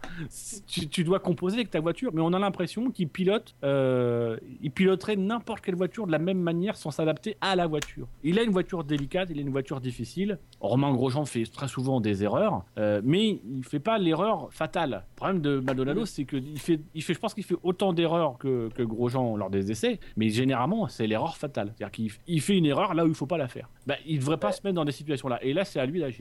Après, entre bloquer ses freins et, et foutre la, la monoplace dans le mur, bon, voilà, comme tu l'as dit. Oui. euh, Mm. Mais le truc, c'est que bon, en plus, euh, Maldonado, enfin, je crois que c'est le, seul pilote euh, Lotus à être reconduit déjà pour l'année prochaine. Dans sa tête, Oui. je pense pas que, voilà, enfin, ça doit pas être si grave. Euh, Il se dit bon, bah, l'année prochaine, ce sera mieux. J'attends. Maintenant, je me fais plaisir avec la voiture. Euh, Que je fasse des bonnes ou mauvaises performances, euh, peu importe. Bah, c'est- un peu le problème des pilotes payants, entre guillemets, c'est que Ouais. ils estiment que comme ils payent, c'est l'écurie qui leur doit quelque chose. Euh, et indirectement, c'est pas complètement faux. Moi, je, je t'avouerais que je payerais un truc euh, 35 millions, euh, bah, je te le casserai autant que je voulais. Puis il faut pas qu'il y ait un mec qui vienne me faire chier en disant, écoute, euh, là, t'as peut-être euh, cassé le truc, c'est peut-être pas- nécessaire. Moi, je dirais, écoute, euh, ton salaire, il est peut-être pas non plus nécessaire, et pourtant, c'est moi qui te le paye. Parce que voilà, j'apporte quand même de chez Lotus, ça doit être le, tiers ou le quart du budget. 35 millions, ouais, ça, c'est peut-être un peu plus. Ouais, ça, doit être, ça doit être autour des 15 ou 20% du budget. C'est pas, pas, pas négligeable. Ouais. Mais il- voilà, il faudrait, il faudrait pas qu'il pense comme ça. S'il pensait pas comme ça, s'il avait, je pense que c'est, c'est le pire des trucs qui puisse arriver à Maldonado, c'est d'avoir du pognon. Oui. Parce que c'est un pilote Ah ben- qui, est- qui est capable de, de, de- de- qui, est- qui est très talentueux, quoi, qui a, qui a vraiment un bon coup de volant, mais qui le gâche. quoi. Ah non, mais franchement, moi, j'ai- pour le sur Stat F1, il n'y a pas si longtemps que ça, je me suis, je suis, euh, j'ai regardé ses statistiques et j'ai regardé le nombre de points qu'il avait marqué depuis sa victoire en, en Espagne En en, Espagne. 2012. Je crois C'est a- ridicule. Oh, oh, c'est ridicule. C'est- Je crois qu'il a même pas marqué les 25 points. Je suis même pas sûr. Il a fait une bonne course, il me semble, à Singapour, euh, aux Émirats Arabes. Enfin, aux- il me semble que c'est à Singapour euh, en 2012. Et puis après, bah, l'année suivante, il a marqué quoi Un point. Et cette année, ben voilà, il a presque rien fait depuis sa victoire. C'est vraiment une catastrophe. hein. Je veux bien qu'il soit talentueux, mais voilà quoi. Il a être rapide. Il y a des tas de pilotes qui le sont. Euh, il y a des tas de pilotes qui méritent d'être en F1. Et lui, enfin, il a, il- ça fait 4 ans qu'il est là. Et il a, franchement, il déçoit, il déçoit beaucoup. Il fait beaucoup d'erreurs. Enfin, je vois pas, je vois pas, je comprends pas encore pourquoi il est là, quoi. Mis à part son argent, euh, Lotus dans sa, dans sa, enfin, dans la tête des dirigeants de Lotus, euh, ils se disent pas, ouais, c'est un gros potentiel, euh, c'est fini tout ça. Maintenant, c'est juste l'argent, en attendant que, voilà, qu'ils attirent de nouveaux sponsors et après, il va partir. Mais Ah, s'ils ont plus je- besoin de lui, euh, ah non, mais il, parti- il partira. Enfin, même en pleine, euh, même en pleine saison, je pense qu'ils sont capables Ah, de je le pense virer. pas, si- non, quand même pas en pleine saison, mais oui. euh, Enfin, il met quand même en danger son équipe, enfin, avec euh, tous ces crashs. euh, Mhm. Je suis sûr que euh, l'équipe a dépensé presque autant pour euh, réparer les voitures qu'il a détruites que le sponsoring qu'il apporte. Donc, euh, au bout d'un moment, ça commence à faire quoi. Ah, je suis pas sûr qu'il ait fait 35 millions de dégâts. Peut-être pas non plus, j'exagère. Il a dû faire 2-3 millions de dégâts. Ouais, enfin, pour une écurie C'est comme Lotus, c'est beaucoup. Hein. Alors ensuite, messieurs, je vous emmène donc euh, sur, ces, sur euh, la, la- la conséquence de cet euh, de cet euh, accident, euh, c'est que ça a provoqué un drapeau rouge pile poil au moment où Nico Oui. Rosberg il allait faire sa tentative en pneu super tendre. Pas de chance. Donc ce qui fait que Nico Rosberg, je crois qu'il est, il est 7 ou 8 des, des essais libres 2, et parce qu'il n'a pas véritablement pu faire son, son relais en pneu super tendre, et, et que le temps que ça reparte, bah, c'était ouais. voilà, c'était c'était parti pour les longs relais. Et c'est donc Lewis Hamilton qui a fait le, le meilleur temps, mais là déjà on a senti un peu le doute Oui. s'immiscer parce que que il fait le meilleur temps, mais quand même très très en difficulté avec la Mercedes. C'était très Euh, bizarre quand même pour Hamilton parce que si tu regardes la feuille de temps, euh, il ouais, c'est assez normal quoi, il, il est en haut, mais il a pas arrêté de dire qu'il sentait mal la voiture, que ça n'allait Un pas mauvais bien. équilibre. Mauvais équilibre. C'est d'autant plus surprenant que euh, ils ont parce que chaque dans, dans l'année on a le droit de changer une fois ses rapports de boîte. Avant c'était à chaque Grand Prix où on définissait ses rapports de boîte le vendredi soir. Mm. Euh, et là cette année c'est on définit les rapports de boîte pour toute la saison et on a le droit de les changer qu'une seule fois. Visiblement la plupart des écuries ils les ont déjà changés. Eux ils s'étaient un peu trompés euh, dans la définition de- des rapports de boîte initiaux. Mais ils ont attendu Monza pour les changer. Et une fois Monza changé, normalement la voiture elle est intrinsèquement euh, plus, elle a une boîte plus plus plus courte. Donc elle doit avoir, elle doit être un peu plus, euh, surtout sur ce type de tracé, elle doit- elle doit être encore plus dominatrice. Mm. Et c'est vrai que le contraste il était là aussi, c'est qu'on s'attendait à ce qu'ils dominent, et finalement euh, ils dominent pas, et ils sont même euh, limite limite de se faire battre. Quoi. Et donc les essais libres 3, euh, ça a confirmé un peu cette, euh, cette, impression que les Mercedes n'étaient pas souveraines, puisqu'on a eu euh, euh, là encore un Lewis Hamilton qui euh, s'est fait quelques frayeurs, euh, Nico Rosberg qu'on n'a pas trop vu, euh, et donc en, tête Fernando Alonso devant, euh, devant Daniel Ricciardo euh, et devant les deux pilotes, euh, les deux, enfin le pilote Mercedes c'était Hamilton et après il y a eu Vergne qui était quatrième. C'est d'ailleurs le fait marquant de cette troisième séance libre, c'est Vergne qui se hisse au quatrième rang. Bravo. Bon, ça c'est pas vraiment Je- concrétisé. Je ne sais pas comment interpréter ce bravo. je ne sais pas si c'est un, Bravo, c'est bien, ou alors si c'est un bravo, euh, bravo, t'as été quatrième des essais libres 3. Et Il y a quand même aussi une confirmation pour la Ferrari, parce que que les Ferrari soient hauts sur la feuille des temps le vendredi, ça on a l'habitude. Là déjà, vendredi ma- euh, samedi matin, pardon, on voit Alonso qui est devant, on commence à se dire, puis on, se dit, euh, oui, la, la Ferrari quand même, euh, elle a l'air quand même d'être à l'aise. Est-ce que à ce moment-là, vous, après les essais libres 3, vous y croyez à, la pole, euh, à une pole de Ferrari? Pas du tout.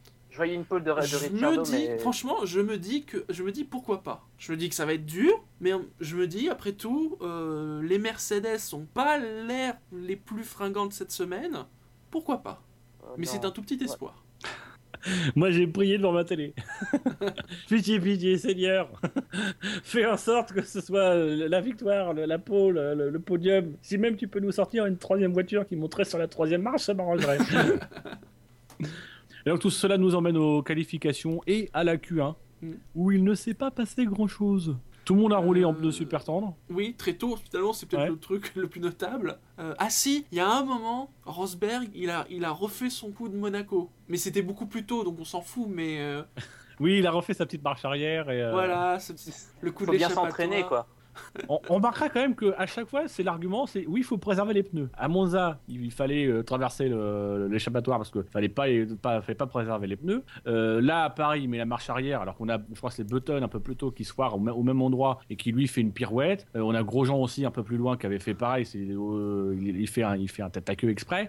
Là, non, il prend la marche arrière, il fait marche arrière, il sort tout propre. À Monaco, c'était aussi, voilà, je, voulais pas, je voulais pas ruiner les pneus. Enfin, je, voilà. À chaque fois, on sent que Mercedes, quand même, avec les pneus, traumatisé par quelques, les, les- les quelques, les, les quelques précédentes saisons, euh, voilà, traumatisé, se sont dit, on préserve les pneus. Même s'il y a théoriquement peut-être pas de raison, mais il- vraiment, ils préservent beaucoup les pneus. Avec en Q1 les Ferrari devant. Oui, Raikkonen. n'arrive pas tous les jours. C'est Raikkonen, Raikkonen devant Alonso. devant. Alonso. ouais. Mon Dieu, qu'est-ce qu'il a mangé? Il a mangé Pas la même chose que Vergne en tout cas. Non, c'est quand même toujours magique. hein. C'est oui, à un moment donné, il a dû sortir pour aller au motorhome. Ouais, bah, il a dû Le aller au ventre. ou vomir.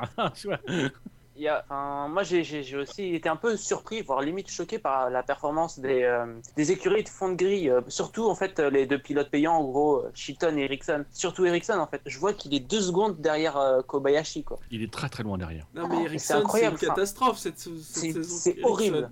Et, Enfin, et, et, et Chilton qui, qui, qui fait l'exploit d'être toujours à une seconde de Bianchi. Enfin, comment Enfin, le mec, il a quand même un an, de, un an et demi de F1 derrière lui. Le mec arrive quand même euh, aussi Ouais, sur- loin. Enfin, Sur il est deux secondes derrière proche. Chilton. Mm. Sur d'autres circuits, ça a été plus proche. Là, c'est vrai que sur les, on, sent quand même que euh, sur les circuits où il faut faire la différence, et globalement, on, l'a vu un petit peu euh, euh, dans la plupart des écuries, c'est que c'est un circuit où le pilote peut faire vraiment la différence. Et là, Bianchi, bah, c'est le pilote qui peut faire la différence chez Marussia, et là, il met une pile à Chilton. Parce qu'il est capable d'utiliser les opportunités. C'est c'est là où on en revient un peu au débat sur les conversations radio, etc. C'est que peut-être la preuve que la F1 est trop facile, c'est que mine de rien, un Chilton avait pu se rapprocher d'un Bianchi, mais on voit sur certains circuits que bah, Bianchi, il a toujours quand même cette- ce petit truc en plus qui fait qu'il est capable de lui coller une seconde. Après, je sais pas si. Enfin, le comparer à Shilton maintenant, c'est un peu. Enfin, je saurais pas dire si c'est Bianchi qui est bon ou Shilton qui est mauvais en fait. Peut-être que c'est les deux, mais enfin là, pour moi, enfin, j'aimerais bien ju- juger euh, Bianchi, pas sur une écurie meilleure, pas forcément, mais sur un équipier, euh, disons un peu plus euh, talentueux quoi. Après, euh, pour en venir au Caterham, bon ben là, euh, voilà quoi. Ah, pas faut grand-chose que à Kobayashi en profite. Hein. Ah ben là. C'est peut-être son dernier mais- week-end. Mais il y, a- même eu Eric, Ericsson il y a quelques jours à parler de, rester en F1 sur le long terme. Non mais franchement quand tu lis ce genre de déclaration tu, rigoles un peu quand même. Mais franchement tu te dis ouais il, est capable de rester 3 ans s'il apporte de l'argent là, c'est terrible quoi. Mais ce qui est terrible en plus, c'est que Ericsson, euh, j'ai l'impression que lui, il paye vraiment son baquet. C'est- il, il vient avec, il est venu au début de la saison avec ses valises, il a acheté le baquet pour la saison, et, voilà, j'ai pas l'impression d'avoir vu de sponsor d'Ericsson, ou, en tout cas, on a Maldonado, on sait, on a pas des VSA, euh, on a euh, Pérez, et, enfin, dans une moindre mesure, et surtout Gutiérrez, on sait que c'est euh, c'est Claro, c'est euh, euh, Carlos Slim. Ca- Carlos Slim. Euh, là, Ericsson, je suis incapable de donner le nom de son sponsor. Donc, je, je pense vraiment que c'est un mec qui, qui, qui est blindé et qui met du pognon sur la table, un peu à l'image de Chilton, euh, qui met du pognon sur la table et qui sait payer le volant, quoi, véritablement. ah, lui c'est vraiment un pilote payant. Ah bah ça c'est.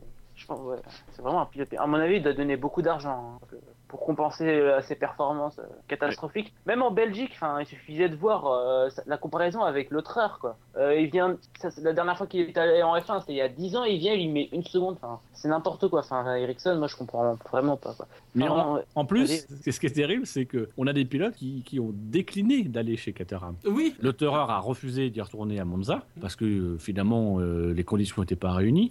Bon, Mary lui veut venir, mais là on a euh, le, le- le champion DTM. Euh, euh, non, c'est pas champion DTM, c'est- il y en a un autre qui a dit que euh, ah, c'est un mec. Je crois que c'est aussi un mec qui est en formule en, en- en formule Nippon, Castaldi ou Gastaldi ou je sais plus quoi. Gastaldi c'est le mec de chez Otus, mais qui lui aussi a dit qu'il voulait, qu'il voilà, qu'il avait refusé d'aller chez Caterham. Donc finalement, c'est c'est comme ça que Kobayashi sauve un peu sa peau, c'est que personne ne veut Oui. prendre sa place. il est là par défaut. C'est le baquet que personne ne veut. Bah, apparemment, il était pas très confiant pour, avoir, pour garder son baquet au Japon, hein, quand même. hein. Ils ont peut-être trouvé quelqu'un. hein. Bah là, les mecs seront sur place. Oui.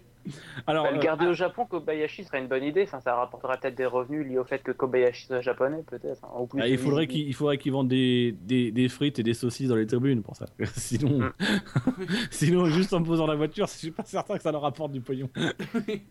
Mais alors, sinon, donc en, en Q1, on a Ericsson qui est éliminé, euh, Shilton, Kobayashi, Bianchi. Donc là, c'est les quatre derniers. On a Maldonado qui, qui ne passe Mm. pas euh, le cut et Adrian Sutil euh, qui, au passage, se fait quand même mettre euh, 4 dixièmes par Gutiérrez. Ça commence à devenir quand même un petit peu régulier que Gutiérrez euh, bat Sutil.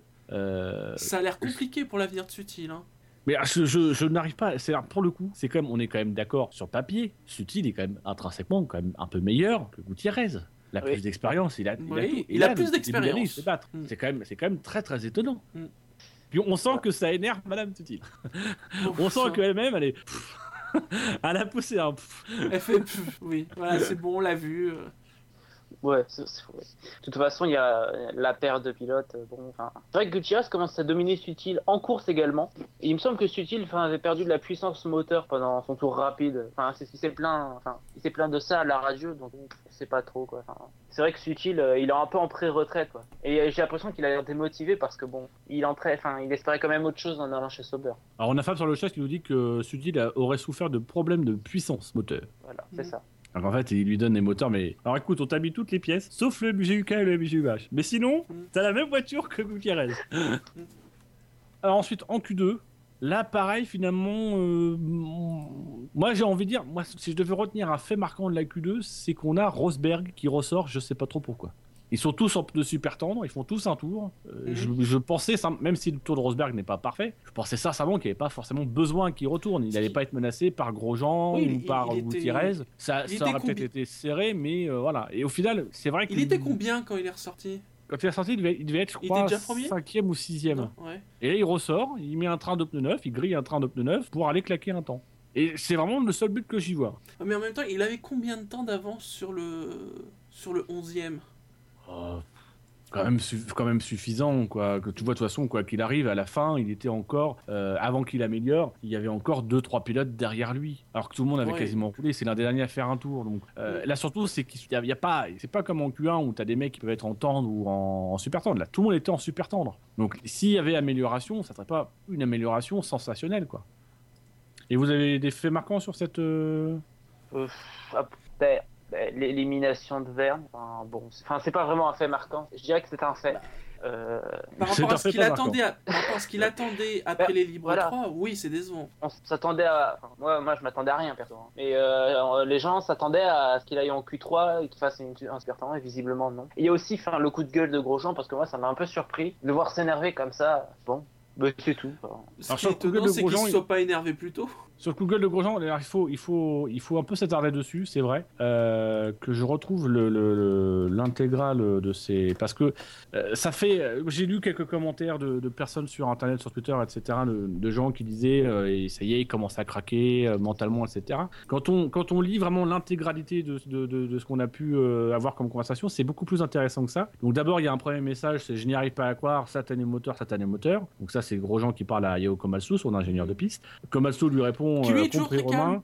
oui, compris Romain, vraiment désolé pour ça. C'est le même problème que ce que nous avons rencontré en Essai Libre 3. Là, Grosjean répond Je m'en fous, je m'en fous, c'en est trop. Donc on sent vraiment un Romain Grosjean énervé. Mm. Komatsu lui répond Oui, bien sûr, bien sûr. Et là, Grosjean renchérit. Et c'est la partie la plus intéressante qu'on n'a pas trop. Moi, sur le coup, j'ai pas trop capté. C'est seulement en voyant les conversations derrière. Où il dit Franchement, on se casse le cul pour faire une bonne qualification et on perd 5, 5, dixièmes à chaque fois euh, qu'on est dans une ligne droite parce que le machin se coupe. Franchement, c'est très dur pour, pour nous tous.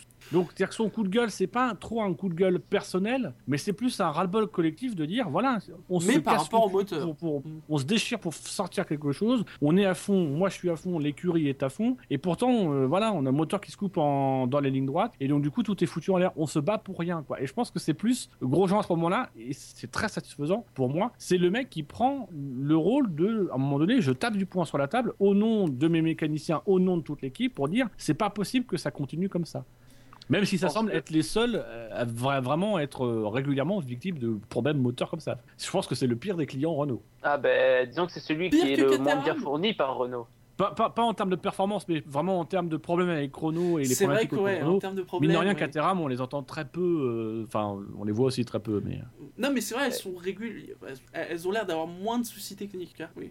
Et ce qui est intéressant aussi, c'est la réponse finale de Hayao Komatsu, qui répond à, à, à Grosjean quand il a dit tout ça. Je suis C'est euh, absolu. t'inquiète pas. euh, voilà, je suis totalement d'accord. euh, c'est tout, c'est tout à fait le cas. Donc, on, on sent vraiment que c'est un ras-le-bol général de l'équipe. Sois patient, Robin. Attends euh, le mois de décembre, mois de janvier.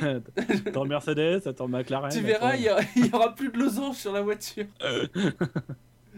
C'est marrant parce que ça n'a pas été officialisé ce truc-là, mais c'est- c'est le secret de Polichinelle visiblement de la F1. hein. C'était pareil l'année dernière avec Renault. Hein. C'est pas, Oui. on, on sait pas quand ça a été officialisé euh, le deal avec le V6 Renault. Hein. Oui, on a officialisé euh, cette année, on aura le moteur Renault. Mais vous savez qu'on est en Malaisie quand même, ça fait trois courses que vous utilisez le moteur. Oui, mais ça, nous, on le savait pas. On recevait des boîtes sans logo. Et c'est d'ailleurs à propos de ça, on a, on a comme quoi c'est vraiment plus qu'un secret de polichinelle et je pense qu'il y a surtout des contraintes derrière euh, euh, légales, etc. en Oui. termes de rupture de contrat, etc. Euh, et peut-être aussi des, des raisons bancaires. Euh, mais on a Toto Wolf qui a confirmé ces dernières semaines qu'il y, avait bien, ça, ça a avancé et qu'il y avait des discussions très avancées avec Lotus. Et on a plus récemment Renault, par le biais de Cyril Red Bull, qui ont confirmé que Red Bull était Oui, leur était écurie constructeur, leur écurie, voilà.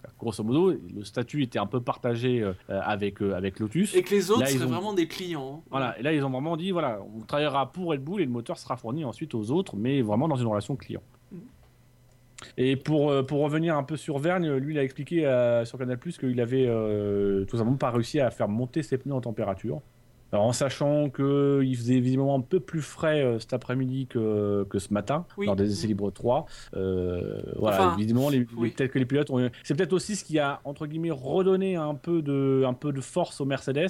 Euh, je pense que le problème des Mercedes, c'était qu'elles avaient vraiment beaucoup réglé pour euh, les pneus tendres, notamment en vue de la course, et que du coup, les pneus, euh, elles exploitaient très bien les pneus tendres, mais le problème, c'est qu'avec ce type de fonctionnement, elles exploitaient trop bien les pneus super tendres, et généralement, ils étaient cramés avant même que le tour ne commence. Et là, on a senti avec les températures plus fraîches que finalement, ça avait un peu tourné en leur faveur. Donc ça devrait être pas mal pour la course. Bah, visiblement, oui, enfin, ils, ils sont, ils étaient très très bons voilà. lors des essais sur les pneus tendres, donc. euh, Mm. C'est vraiment sur les pneus super tendres qu'ils étaient en délicatesse. Ce qui laisse à penser, Ah, effectivement, et ce comme qu'ils euh, expliquaient sur Canal, c'est que en fait, ils gagnaient moins de temps que les autres équipes. Les autres Mm. équipes gagnaient jusqu'à 2 secondes et demie en passant en super tendre, et eux, c'était plus de l'ordre de 1, 1 seconde, 1 seconde et demie. C'est ça. C'est Villeneuve qui a dit ça. On le mettra dans sa lettre pour les God Blog Awards. Bah, on, lui, on lui fera la liste de tous les trucs pertinents qu'il a dit, donc ça prendra une demi-page.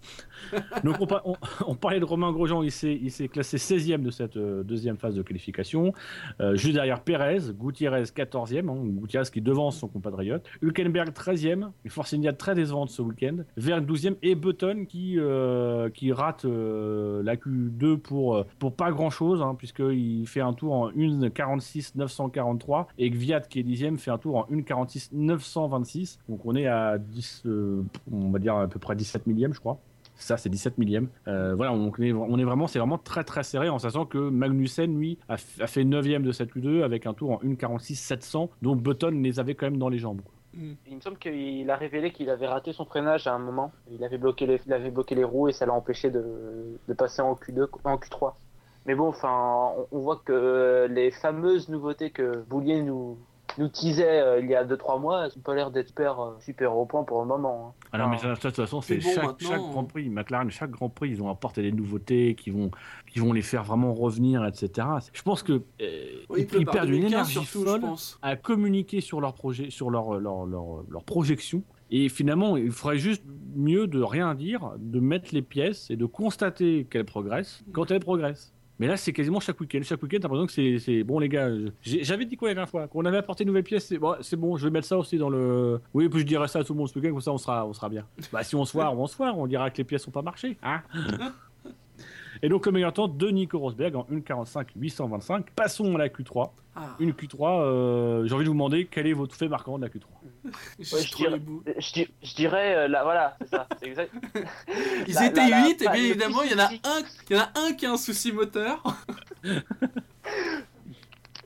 Puisque bon, on peut, on peut, on peut passer quand même sur le, le 10e Gviat, le 9e Magnussen Oui, et à la limite le 8e Bottas qui n'ont pas vraiment Oh, été dans le coup. pas- Le 7e C'est- Kimi Raikkonen qui a fait une tentative mais il a pu en faire qu'une puisqu'il a été victime d'un problème moteur. Hmm. J'ai d'ailleurs pas la, la- la raison exacte de son problème. Mais on lui a demandé en tout cas de s'arrêter euh, en toute sécurité. euh. Hmm. Oh. Tu crois qu'il aurait pu faire quoi? Oh, il, il aurait pu Le faire pire, c'est que. je pense. Oui, parce que finalement, en ne faisant pas son, sa deuxième tentative, il est pas très loin d'Alonso. Donc s'il avait pu améliorer, ouais, euh, il aurait pu. Ah, il est à deux pense, euh, dixièmes, ouais. Gagner au moins une, peut-être même deux places. Peut-être même trois, parce que c'est tellement serré, je crois ils sont. Les peut-être huit pu premiers faire la sont. pole en fait. Bah quasiment. La les hein, premiers arrêtez les sont gars. Oh, arrêtez Il y a 5 dixièmes pour aller chercher la pole. Ouais. C'est vous, vous, vous fumez quoi? Ah, Expliquez-moi. Non, mais on sait jamais. Hein. Mais peut-être une quatrième Mais- place Oui, oui, oui. Si on part du principe qu'il peut faire aussi bien qu'Alonso, Vettel étant vraiment là aussi devant pour un, un poil de cul, il peut viser une quatrième. Et c'est vrai que euh, euh, autant on a eu l'impression sur les essais que euh, Alonso, un peu moins sur les essais libres 2, mais sur les essais libres 1 et les, les essais libres 3 que Alonso euh, enfonçait le clou sur Raikkonen, autant en, qualification, on l'a vraiment sorti beaucoup plus en vert. Je crois qu'en en essai libre 3, il doit y avoir 8 ou 9 dixièmes de différence entre, entre les deux. Et en qualif, c'est Raikkonen qui est plus souvent devant son coéquipier, ou en tout cas qui est pas très très loin. Donc Raikkonen qui partira 7ème sur la grille. Juste devant lui, il y aura Massa, 6ème. Massa qui euh, a détenu pour visiblement la pole position. Oui, Qui a un peu euh, créé la, la surprise. Qui y croyait, franchement Mais je me demande si, si Massa, en fait, il n'était pas sur. Parce que comme ils ont. Pour beaucoup de pilotes, ils ont fait leur premier relais avec un, un, un- un train de pneus. euh, usagé, qui avait déjà servi en Q2, Oui. euh, ou peut-être peut-être même en Q1. Je pense qu'ils ont gardé le, le pneu de Q2 pour, euh, pour la course. Euh, donc, un- je pense un train qui a été usagé de Q1. Euh, est-ce que lui, il n'a pas fait son tour en pneu neuf Ou alors, est-ce que, du coup, parce que si je me trompe pas, en Q1, il, re- il ressort pas des stands, lui. Oui, non, non, oui, oui, il, ressort, mais il est le dernier à ressortir en Q1. Donc je dis une connerie. Euh, mais voilà, est-ce qu'il ne fait pas un, test en pneu neuf ou alors euh, est-ce qu'il avait beaucoup moins tapé dans ses pneus Euh, C'est quand même assez étonnant parce que même là pour le coup, même Bottas à côté, il n'y arrive pas du tout. Il y a, y a moins de 2 dixièmes entre les deux. Oui, mais, oui, mais Bo- Bottas a sans doute amélioré sur la fin. Enfin, je sais oui, oui, oui. En tout cas, un beau temps de 1,46,000. Oui, c'est, ça arrive pas si couramment que ça, des, des secondes piles. Je sais que tu les aimes, Shinji. Je sais, oui. Et donc ensuite, on a, les, on a on va dire, les, les, les cinq pilotes qui se sont battus pour la pole. Hein, si on- si on en Véritablement, retire, ouais. euh, voilà. Euh, avec Alonso en cinquième position, Vettel quatrième, Ricciardo troisième. Et la lutte finale. Euh, internationale. Euh, c'est Nico Rosberg, c'est livré entre Nico Rosberg et Hamilton qui ont euh, successivement amélioré. D'abord Ricciardo a amélioré en délogeant Massa. Ensuite on a eu Rosberg et là Hamilton pour 33,5 cm, soit une fois et demie la zigounette de Rocco. Euh, c'est fois dit, hein, pas la zigounette de Je Rocco. savais qu'il allait avoir une comparaison bizarre comme ça. Je la sentais venir. et donc, pour 33,5 cm et 0, enfin, 0,007 non, 0,07 millim- euh, millième millimètre, Mm. euh, Hamilton est resté devant et passé devant euh, au terme d'une qualification splendide, nous dirait Fab. Euh, voilà. Est-ce que, est-ce que, ça vous, vous surprend Est-ce que Ouais. Enfin, elle est, elle est impressionnante par l'écart. Après, il n'y a pas eu une vraie bagarre, quoi. Il y a eu un tour, puis Hamilton a amélioré, voilà. Euh, J'ai pas vu une vraie, une vraie grosse qualif. Enfin, c'était une qualif sympa à regarder, quoi. Mais bon, ce qui est surprenant, c'est plutôt l'écart entre Hamilton et Rosberg. Après, euh, j'ai pas senti vraiment une. Voilà, quoi. Ça n'a rien, de- rien surprenant, mais dans la manière, euh, Après, bon. il y avait peut-être la dur place. pour mais, Rosberg. Bah, 7, 7 millièmes, c'est c'est rien, quoi. C'est frustrant, là, de dire que ce soit dur. Il, il peut sans doute pas se reprocher d'avoir fait un mauvais tour, quoi. C'est ce qu'il a dit en conférence de presse après Surtout que je crois que c'est Hamilton, il fait un plat, euh, enfin, il freine. euh, Et c'est ça en plus, c'est qu'Hamilton fait pas un sur tour son parfait. tour. hein. Oui, pas un tour parfait. Il fait des petites, des micros erreurs. On voit vraiment qu'ils ont bataillé avec la voiture. Euh, et donc le tour d'Hamilton n'est pas parfait. Et, et Ro- Rosberg, il le dit derrière. D'ailleurs, il a lâché un gros David dans, dans, dans sa radio, un gros merde. Euh, et euh, il expliquait en conférence de presse, ouais, quand vous, voyez 7 millièmes, vous repensez automatiquement à votre tour et vous vous demandez, euh, tiens, qu'est-ce que j'ai fait de mal, quoi? Qu'est-ce qui aurait pu me rapporter 7 millièmes? À, coup sûr, en tout cas, c'est sans doute une de ses plus belles cette saison, quoi. Euh, avec l'écart qu'il y a. Eh, Étonnamment, il a pas fait tant de pole position que ça, euh, euh, Hamilton. Donc, euh, oui, moi, je pense que c'est la plus belle de la Ah, C'est-à-dire saison. que pendant un moment, pendant un long moment, il en a pas fait. C'est surtout ça. Au début, il en a un certain nombre, puis il a eu un long coup, puis là, ça va, il, Et il en, fait que- il en fait que quand il a des bonnes voitures. Mais alors, juste pour, pour, euh, pour évoquer un peu Fab, Fab a mis sur Twitter que euh, c'était pour lui euh, sans doute de mémoire la, la plus belle pole position de, de, de, oui, une Hamilton. très belle Donc pole. je vais, je vais citer un peu, un peu ces arguments qu'il nous donne sur le chat pour ceux qui, qui nous écoutent en différé. Il nous dit euh, dans le contexte de cette qualification, avec ce premier virage, je trouve son tour vraiment très bon. En faisant un petit tour des écarts avec ses seconds sur ses 37 pôles, c'est rare qu'il soit séparé de moins d'un dixième. Mhm. Je crois que l'écart le plus tenu, ça doit être avec Kova euh, Leinen en, en Hongrie en 2009, après celui d'aujourd'hui. Euh, moi, je suis sur, l'écart, oui, mais le truc, c'est que la qualification, on peut pas non plus juger que sur l'écart. Euh, comment dire Ouais, J'ai envie de tu- dire, même si, même si, même s'il est allé la chercher cette pole, Ouais, voilà. on va, je vais dire, il est allé la chercher la pole. Il a mérite complément parce qu'il est allé la chercher. Il devait aller la chercher. Mais j'ai quand même souvenir de certaines pole positions, notamment au Canada, il y a quelques années, quand il n'avait pas la meilleure voiture et qu'il allait quand même te chercher la pole. Je crois que c'est le Canada, il y a, il y a deux, deux, deux ou trois années de suite, en 2000, euh, 2010, 2011, 2012, où il va te chercher la pause, il va te chercher la pole sans forcément avoir la meilleure voiture. Et là, pour le coup, tu te dis, bon, euh, voilà, là, là, là, ça a parlé. Là, le tour est pas parfait. Et puis, au-delà de l'écart, euh, tu te dis quand même, voilà, il n'a pas non plus été. euh, ju- justement, si je devais prendre un, un- un truc, pour moi, la plus belle pole d'Hamilton, c'est celle où il met le plus gros écart face à son second et face à son coéquipier. Voilà. Euh, là, il met 7 millième à Rosberg. J'ai beaucoup de mal à m'enflammer sur cette pole, même si il fait un très beau tour. Surtout, ce qui est intéressant dans le tour, c'est qu'il est un peu en délicatesse. Donc voilà, il est obligé d'un peu de se battre avec la voiture, il fait quelques erreurs, il arrive malgré tout à faire un super temps. Et Fab qui reconnaît qu'il trouve que c'est une pole de raccro et de grognard. Ah Mais ça a son charme, voilà, c'est c'est une pole dont on se souviendra. Hmm. Vous vous souvenez des pôles Quelques-unes. Moi j'ai beaucoup Moi, de mal. certaines, mais c'est vrai que c'est pas le truc dont on se souvient le plus, c'est vrai. Moi je me rappelle la pole d'Alonso en 2006 à Monaco. enfin, celle de Schumacher, parce qu'elle est vraiment à Schumacher. Et donc c'était la 37e pole position, c'est la 37e pole position de Lewis Hamilton, la 30e de l'équipe Mercedes et la 113e du moteur Mercedes à une vitesse moyenne de 172,811 km par heure. Euh, voilà, est-ce que vous avez d'autres choses à dire sur euh, ces qualifications? Non. Donc je vous invite à Non. nous projeter, Jassem, oui Non, non, j'ai rien à dire. je vous invite à nous projeter sur la course de demain. Mhm. Euh, et, et avant de vous demander vos pronostics pour la course, il y a le pronostic Pirelli. Donc. Pirelli qui nous, qui nous propose deux arrêts au stand. hein. Euh, Voilà, alors que- qu'est-ce qu'ils tiennent comme compte alors, Ils font des calculs qui tiennent compte de la probabilité d'une neutralisation de la, de la course sous régime de safety car, ce qui est assez prudent. Je crois qu'elle est tout le Mhm. temps intervenue. Euh, et ils insistent particulièrement en début de parcours.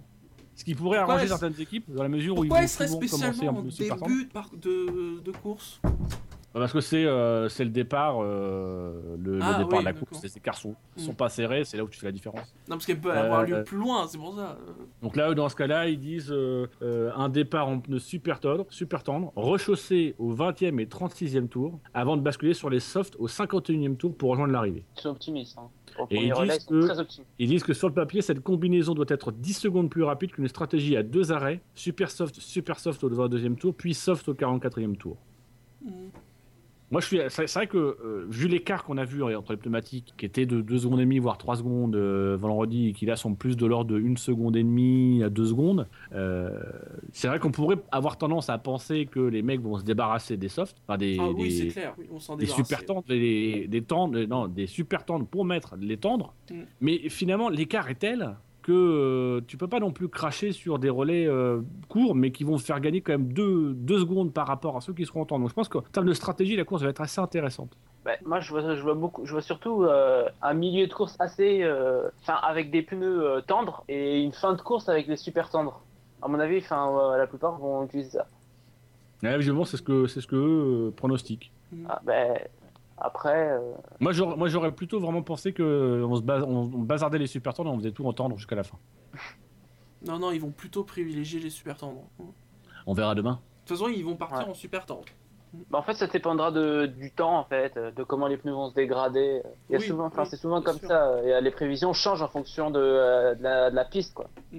Il y a des chances pour que les pneus tendres euh, dégradent plus vite en fin de course que- qu'au début, par exemple. Donc, euh, ça risque d'être assez, euh, assez intéressant au niveau des stratégies, ouais. Alors du côté de, de la victoire, on a mis un petit sondage sur le site savf1.fr euh, pour demander euh, qui les gens voyaient, euh, voyaient gagner. Alors, on a mis les 10 premiers de, la qualif, plus euh, un autre au cas où. hein. vous voyez un, mec qui gagnerait de la 11e place, George Jenson Button. Alors, faut savoir que Daniel Gviat, Kevin Magnussen, Valtteri Bottas et Philippe Massa n'ont reçu aucun des 36 suffrages. Euh, un autre pilote, donc euh, au-delà de la 11e place, ça a reçu un suffrage sur 36. Mhm. Fernando Alonso a reçu 3 votes, Kimi Raikkonen 4 votes, Nico Rosberg 5 votes, et donc le potentiel euh, podium pour, euh, pour la victoire. Daniel Ricciardo avec 6 votes et 3e, Sébastien Vettel avec 7 votes et 2e, et Lewis Hamilton est assez confortablement en tête pour le moment avec 10 votes. Vous pouvez toujours continuer à voter. Mhm. Euh, on arrêtera le sondage au début de la course euh, de demain. Et vous, messieurs, qui voyez-vous pour, euh, pour le podium Euh, moi, Un podium euh, je vais, non, ben, je vais donner le podium. Alors moi, je vois Daniel Ricciardo vainqueur, Euh, parce que bon, je pense que niveau enfin, il y a- ce sera une course où voilà, où il y aura vraiment euh, le, le pneu va, va vraiment décider de la victoire. Et à mon avis, je pense que c'est un des meilleurs sur ce domaine niveau préservation de pneus. En deuxième, je dirais euh, Lewis Hamilton, et en troisième, Fernando Alonso. Et toi, Shinji? Je dirais Rosberg, parce que Singapour, c'est toujours été une piste euh, qu'il appréciait. Et il m'a semblé que sur le week-end, il a, il a peut-être pas forcément été aussi rapide qu'Hamilton, mais il a, j'ai l'impression qu'il s'est moins plein de la voiture. Donc sur la longueur de la course, euh, je mettrais quand même Hamilton deuxième. Et en troisième, euh, ouais, peut-être Alonso quand même, parce que euh, les Ferrari ont l'air de, de bien marcher. Ben, c'est surtout qu'il fait généralement de bien meilleures courses que, que de donc il y a des chances pour qu'il fasse une bonne course. En plus, oui. Puis il part cinquième, il part du côté, du, entre guillemets, du bon côté de la piste, si on peut dire ça. Et puis. euh, Ouais, il y a quand même les Red Bull devant. là, il part pas hein. forcément trop loin. Après, c'est sa spécialité de partir cinquième. J'ai l'impression Oui. qu'Alonso part tout le temps son grand cinquième, truc, oui. donc, euh, Mais je crois qu'il a le, re- je crois qu'il a le, me, Ouais. il me semble avoir regardé qu'il avait le record de cinquième place sur la grille au départ, et aussi de cinquième place à l'arrivée. C'est plus chiant. Oui, ça c'est un peu plus embêtant. Moi personnellement, je mettrais, euh, euh, je, pense quand même que les, qu'on va avoir une mauvaise surprise en course. Euh, je pense qu'on va bouffer du Mercedes en course. Et je donnerai un petit avantage à Rosberg parce que, effectivement, comme toi, euh, Hamilton m'a semblé un peu plus en délicatesse. Et autant sur euh, la qualif, ça peut passer. Sur un tour, ça peut. Oui, voilà. Sur un tour, ça peut passer. Autant sur l'intégralité de la course, je suis un peu plus dubitatif avec le fait aussi que les, les, stra- les- les stratégies vont être un peu bousculées par l'introduction plus que probable d'une safety car. Hmm. Donc je mettrai Rosberg devant Hamilton et assez loin devant Vettel en, en, en troisième. Mhm. Ah, mais je suis fan, qu'est-ce que tu veux? Ensuite, justement, safety car, combien et à quel tour? Oui. une Euh, au 17ème tour. Pour qui? Euh, pour qui C'est-à-dire pour- qui va le provoquer? Bah voilà. euh, euh, bah, Ericsson. Oh. travers, euh, ah. je, je prends pas trop de risques. Hein. Non mais c'est bien, tu nous dis Euh, qu'Ericsson va faire 17 tours, c'est bien. c'est un Moi, je progrès. dirais, Eh, je dirais deux.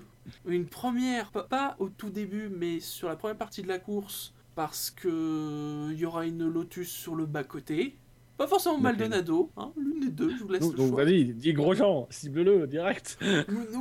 Pour moi, c'est kiff-kiff. Donc, euh, ouais, allez, on va dire Grosjean. Et une deuxième, plus sur la fin de la course. Et là, je pense plus euh, à un pilote, en effet, comme Ericsson ou Chilton. Et je dirais précisément à ce magnifique endroit qui est le passage sous la tribune.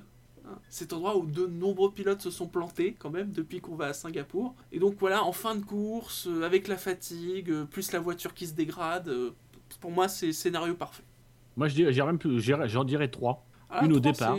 Mhm. Euh, même si les procédures de départ vont pas vont pas changer, etc. euh, parce que euh, il était question dans les conversations radio qu'on arrête d'informer le pilote sur ce qu'il doit faire, etc.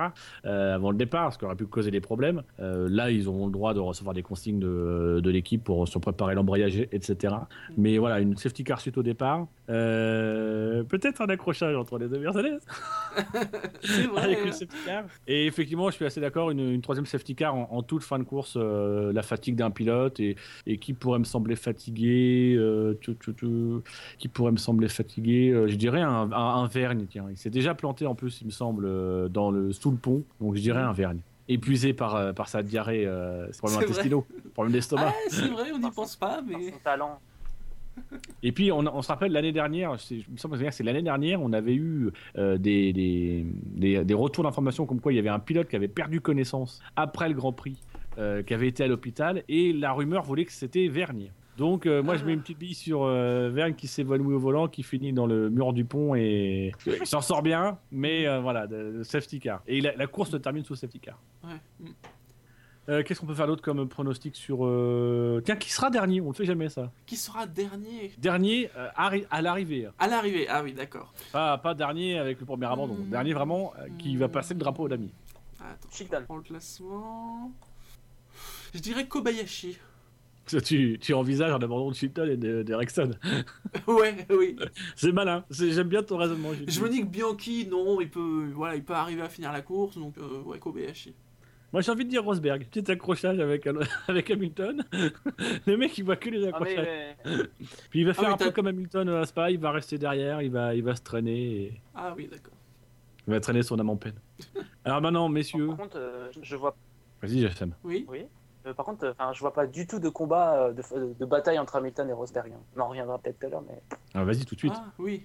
Ah, ben euh, moi je vois pas. Enfin, j'ai l'impression qu'il s'évite en fait euh, en course. Donc, euh, à mon avis, euh, il y aura un écart, euh, mais il va, enfin, il y aura aucune, euh, aucune tentative de dépassement ni quoi que ce soit, surtout dans ce circuit. Donc, En même temps, moi, ils pourront moi, pas je s'éviter. préfère ne tout- rien attendre.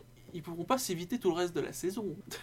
Ben, ben oui, mais voilà, ce sera plutôt une espèce de guerre froide où euh, tout sera à distance, euh, où ça va jouer aux undercuts. euh, mais euh, franchement, depuis, depuis, euh, Bel- depuis la Belgique, euh, je vois pas vraiment de. Voilà, quoi. Je pense qu'il y a quelque chose qui s'est cassé à ce moment-là. Mm. Voilà.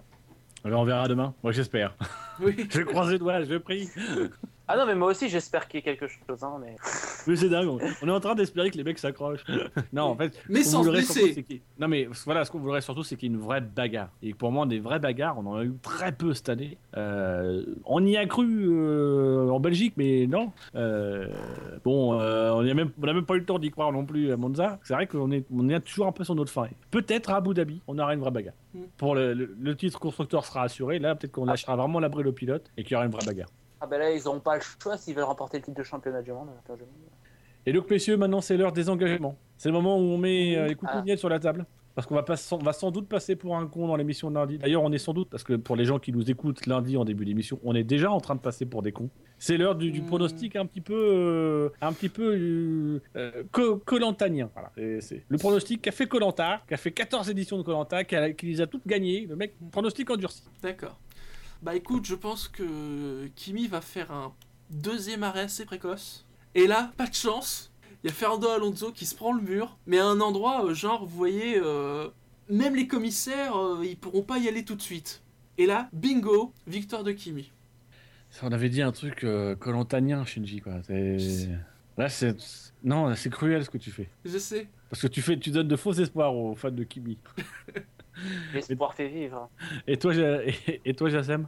Euh, ben moi, je vais, euh, moi, je vais dire euh, une victoire de Ricciardo, mais avec une stratégie décalée. C'est-à-dire que son premier train de pneus, il va pouvoir euh, en extraire le max de performance, mais sur plus de tours que ses concurrents. Et à la fin de la, à la, fin de la course, il va Mais c'est pouvoir pas euh, extrême, faire ça. comme en Belgique. Fais-nous un truc Ouais, extrême, ben, moi, je, un truc mais route. je te dise quoi que Tu veux un truc extrême, Dino un car... Ok, ok, un, un carton, un carton de, de Kevin Magnussen. Voilà. Ah, sur Il qui va crever le il- sur sur. euh, attends, il, a, il il fini combien Magnussen? Sur sur Bottas. Non non sur Massa, sur Massa. Voilà. Là, il va crever le pneu arrière gauche de Massa Le pneu arrière gauche. Attention, si c'est le pneu arrière droite, ça sera pas valable. au 15e tour. Ok, ah, très bien, voilà. Là, c'est un engagement. Voilà. Si je gagne, je joue au taux. hein. Euh, moi, je vous pronostique. euh, Qu'est-ce que je pourrais vous pronostiquer? Vous avez déjà un peu tout couvert. Euh... qu'est-ce que je vous pronostique? Je vous pronostique que, par mesure d'économie et de rationalité, Marcus Ericsson va décider de modifier le sens de la course. Il va partir pour faire la course en marche arrière. Il va faire toute la course il en marche arrière, ce qui fait qu'il va gagner puisqu'il sera le premier à passer la ligne d'arrivée. Qu'il va faire un tour, il va arriver en marche arrière sur la ligne d'arrivée, il va avancer légèrement et il aura passé la ligne. Mhm. Ah, il- Ça- il sera Et, automatiquement exclu pour conduite dangereuse. Oui. Voilà. Mm. Il, sera, il aura éliminé quelques pilotes au passage, mais il aura eu son moment d'éternité. Voilà, je, je pense à l'éternité de Marcus Ericsson. Donc voilà, Marcus Ericsson va faire la course, il va voir, euh, le, va voir, le, va voir le premier tour, d'accord? Mais en marche arrière. Il va nous refaire le Polish tour, avant. mais hein. le Swedish tour. C'est osé. On a sur le chat, on a euh, Madmix euh, CSP. Arrêtez de mettre des consonnes les unes à côté des autres, c'est imprononçable. Euh, qui nous dit Maldonado arrive à faire le feu avec sa Lotus. C'est pas bête. Oui. euh, Il peut le faire. Il en est capable. On peut aussi pronostiquer que Nicolas Prost, dans le dernier tour, ne va pas voir Nick Heidfeld. Et là, les deux vont se rendre compte, putain, on n'est pas en F1, on est en Formule 1. Et donc sur ces pronostics, euh, on va terminer l'émission, on va la clore. Je crois qu'il est temps. Oui. Euh, on va clore cette émission d'abord en vous rappelant euh, que vous pouvez nous retrouver sur iTunes, sur Pod Radio, sur le canal Alpha, sur Podcast France. Vous pouvez nous retrouver donc, on vous l'a dit au début de l'émission, sur Facebook à l'adresse facebook.com slash le SAVF1. Sur Twitter, le compte c'est at le SAVF1. On est aussi, paraît-il, sur YouTube, sur Merci Jackie et Jackie. Ça c'est, le site est en cours de développement. Oui. Messieurs, la F1 sur Internet c'est sûr. Et ça avait fait un pour Ça FR. f1.fr. Parce que le SAV de la F1 c'est La famille. C'est le, samedi, en Oui. clair, Oui. sans cryptage. Oui. Et ça décrypte. Les gens, les gens ne se rendent pas compte euh, à quel point euh, ils devraient s'estimer heureux de nous entendre. Oui, oui, Sur- oui, surtout soir. passé à deux doigts. à deux doigts d'une mission exceptionnelle.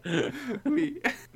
Donc on vous donne, euh, on vous donne rendez-vous lundi soir à 20h30 pour euh, l'émission des qualifs qui sera animée normalement par Gus Gus euh, avec les débuts d'Alexandre normalement. Donc voilà, soyez, soyez au rendez-vous, ce sera les grands débuts d'Alexandre. Je, je lui mets un peu la pression comme ça, ça, euh, elle va sentir qu'il y a du monde autour d'elle et tout. Euh, et puis euh, en attendant, bonne soirée à vous et surtout, restez branchés. Ciao. Salut.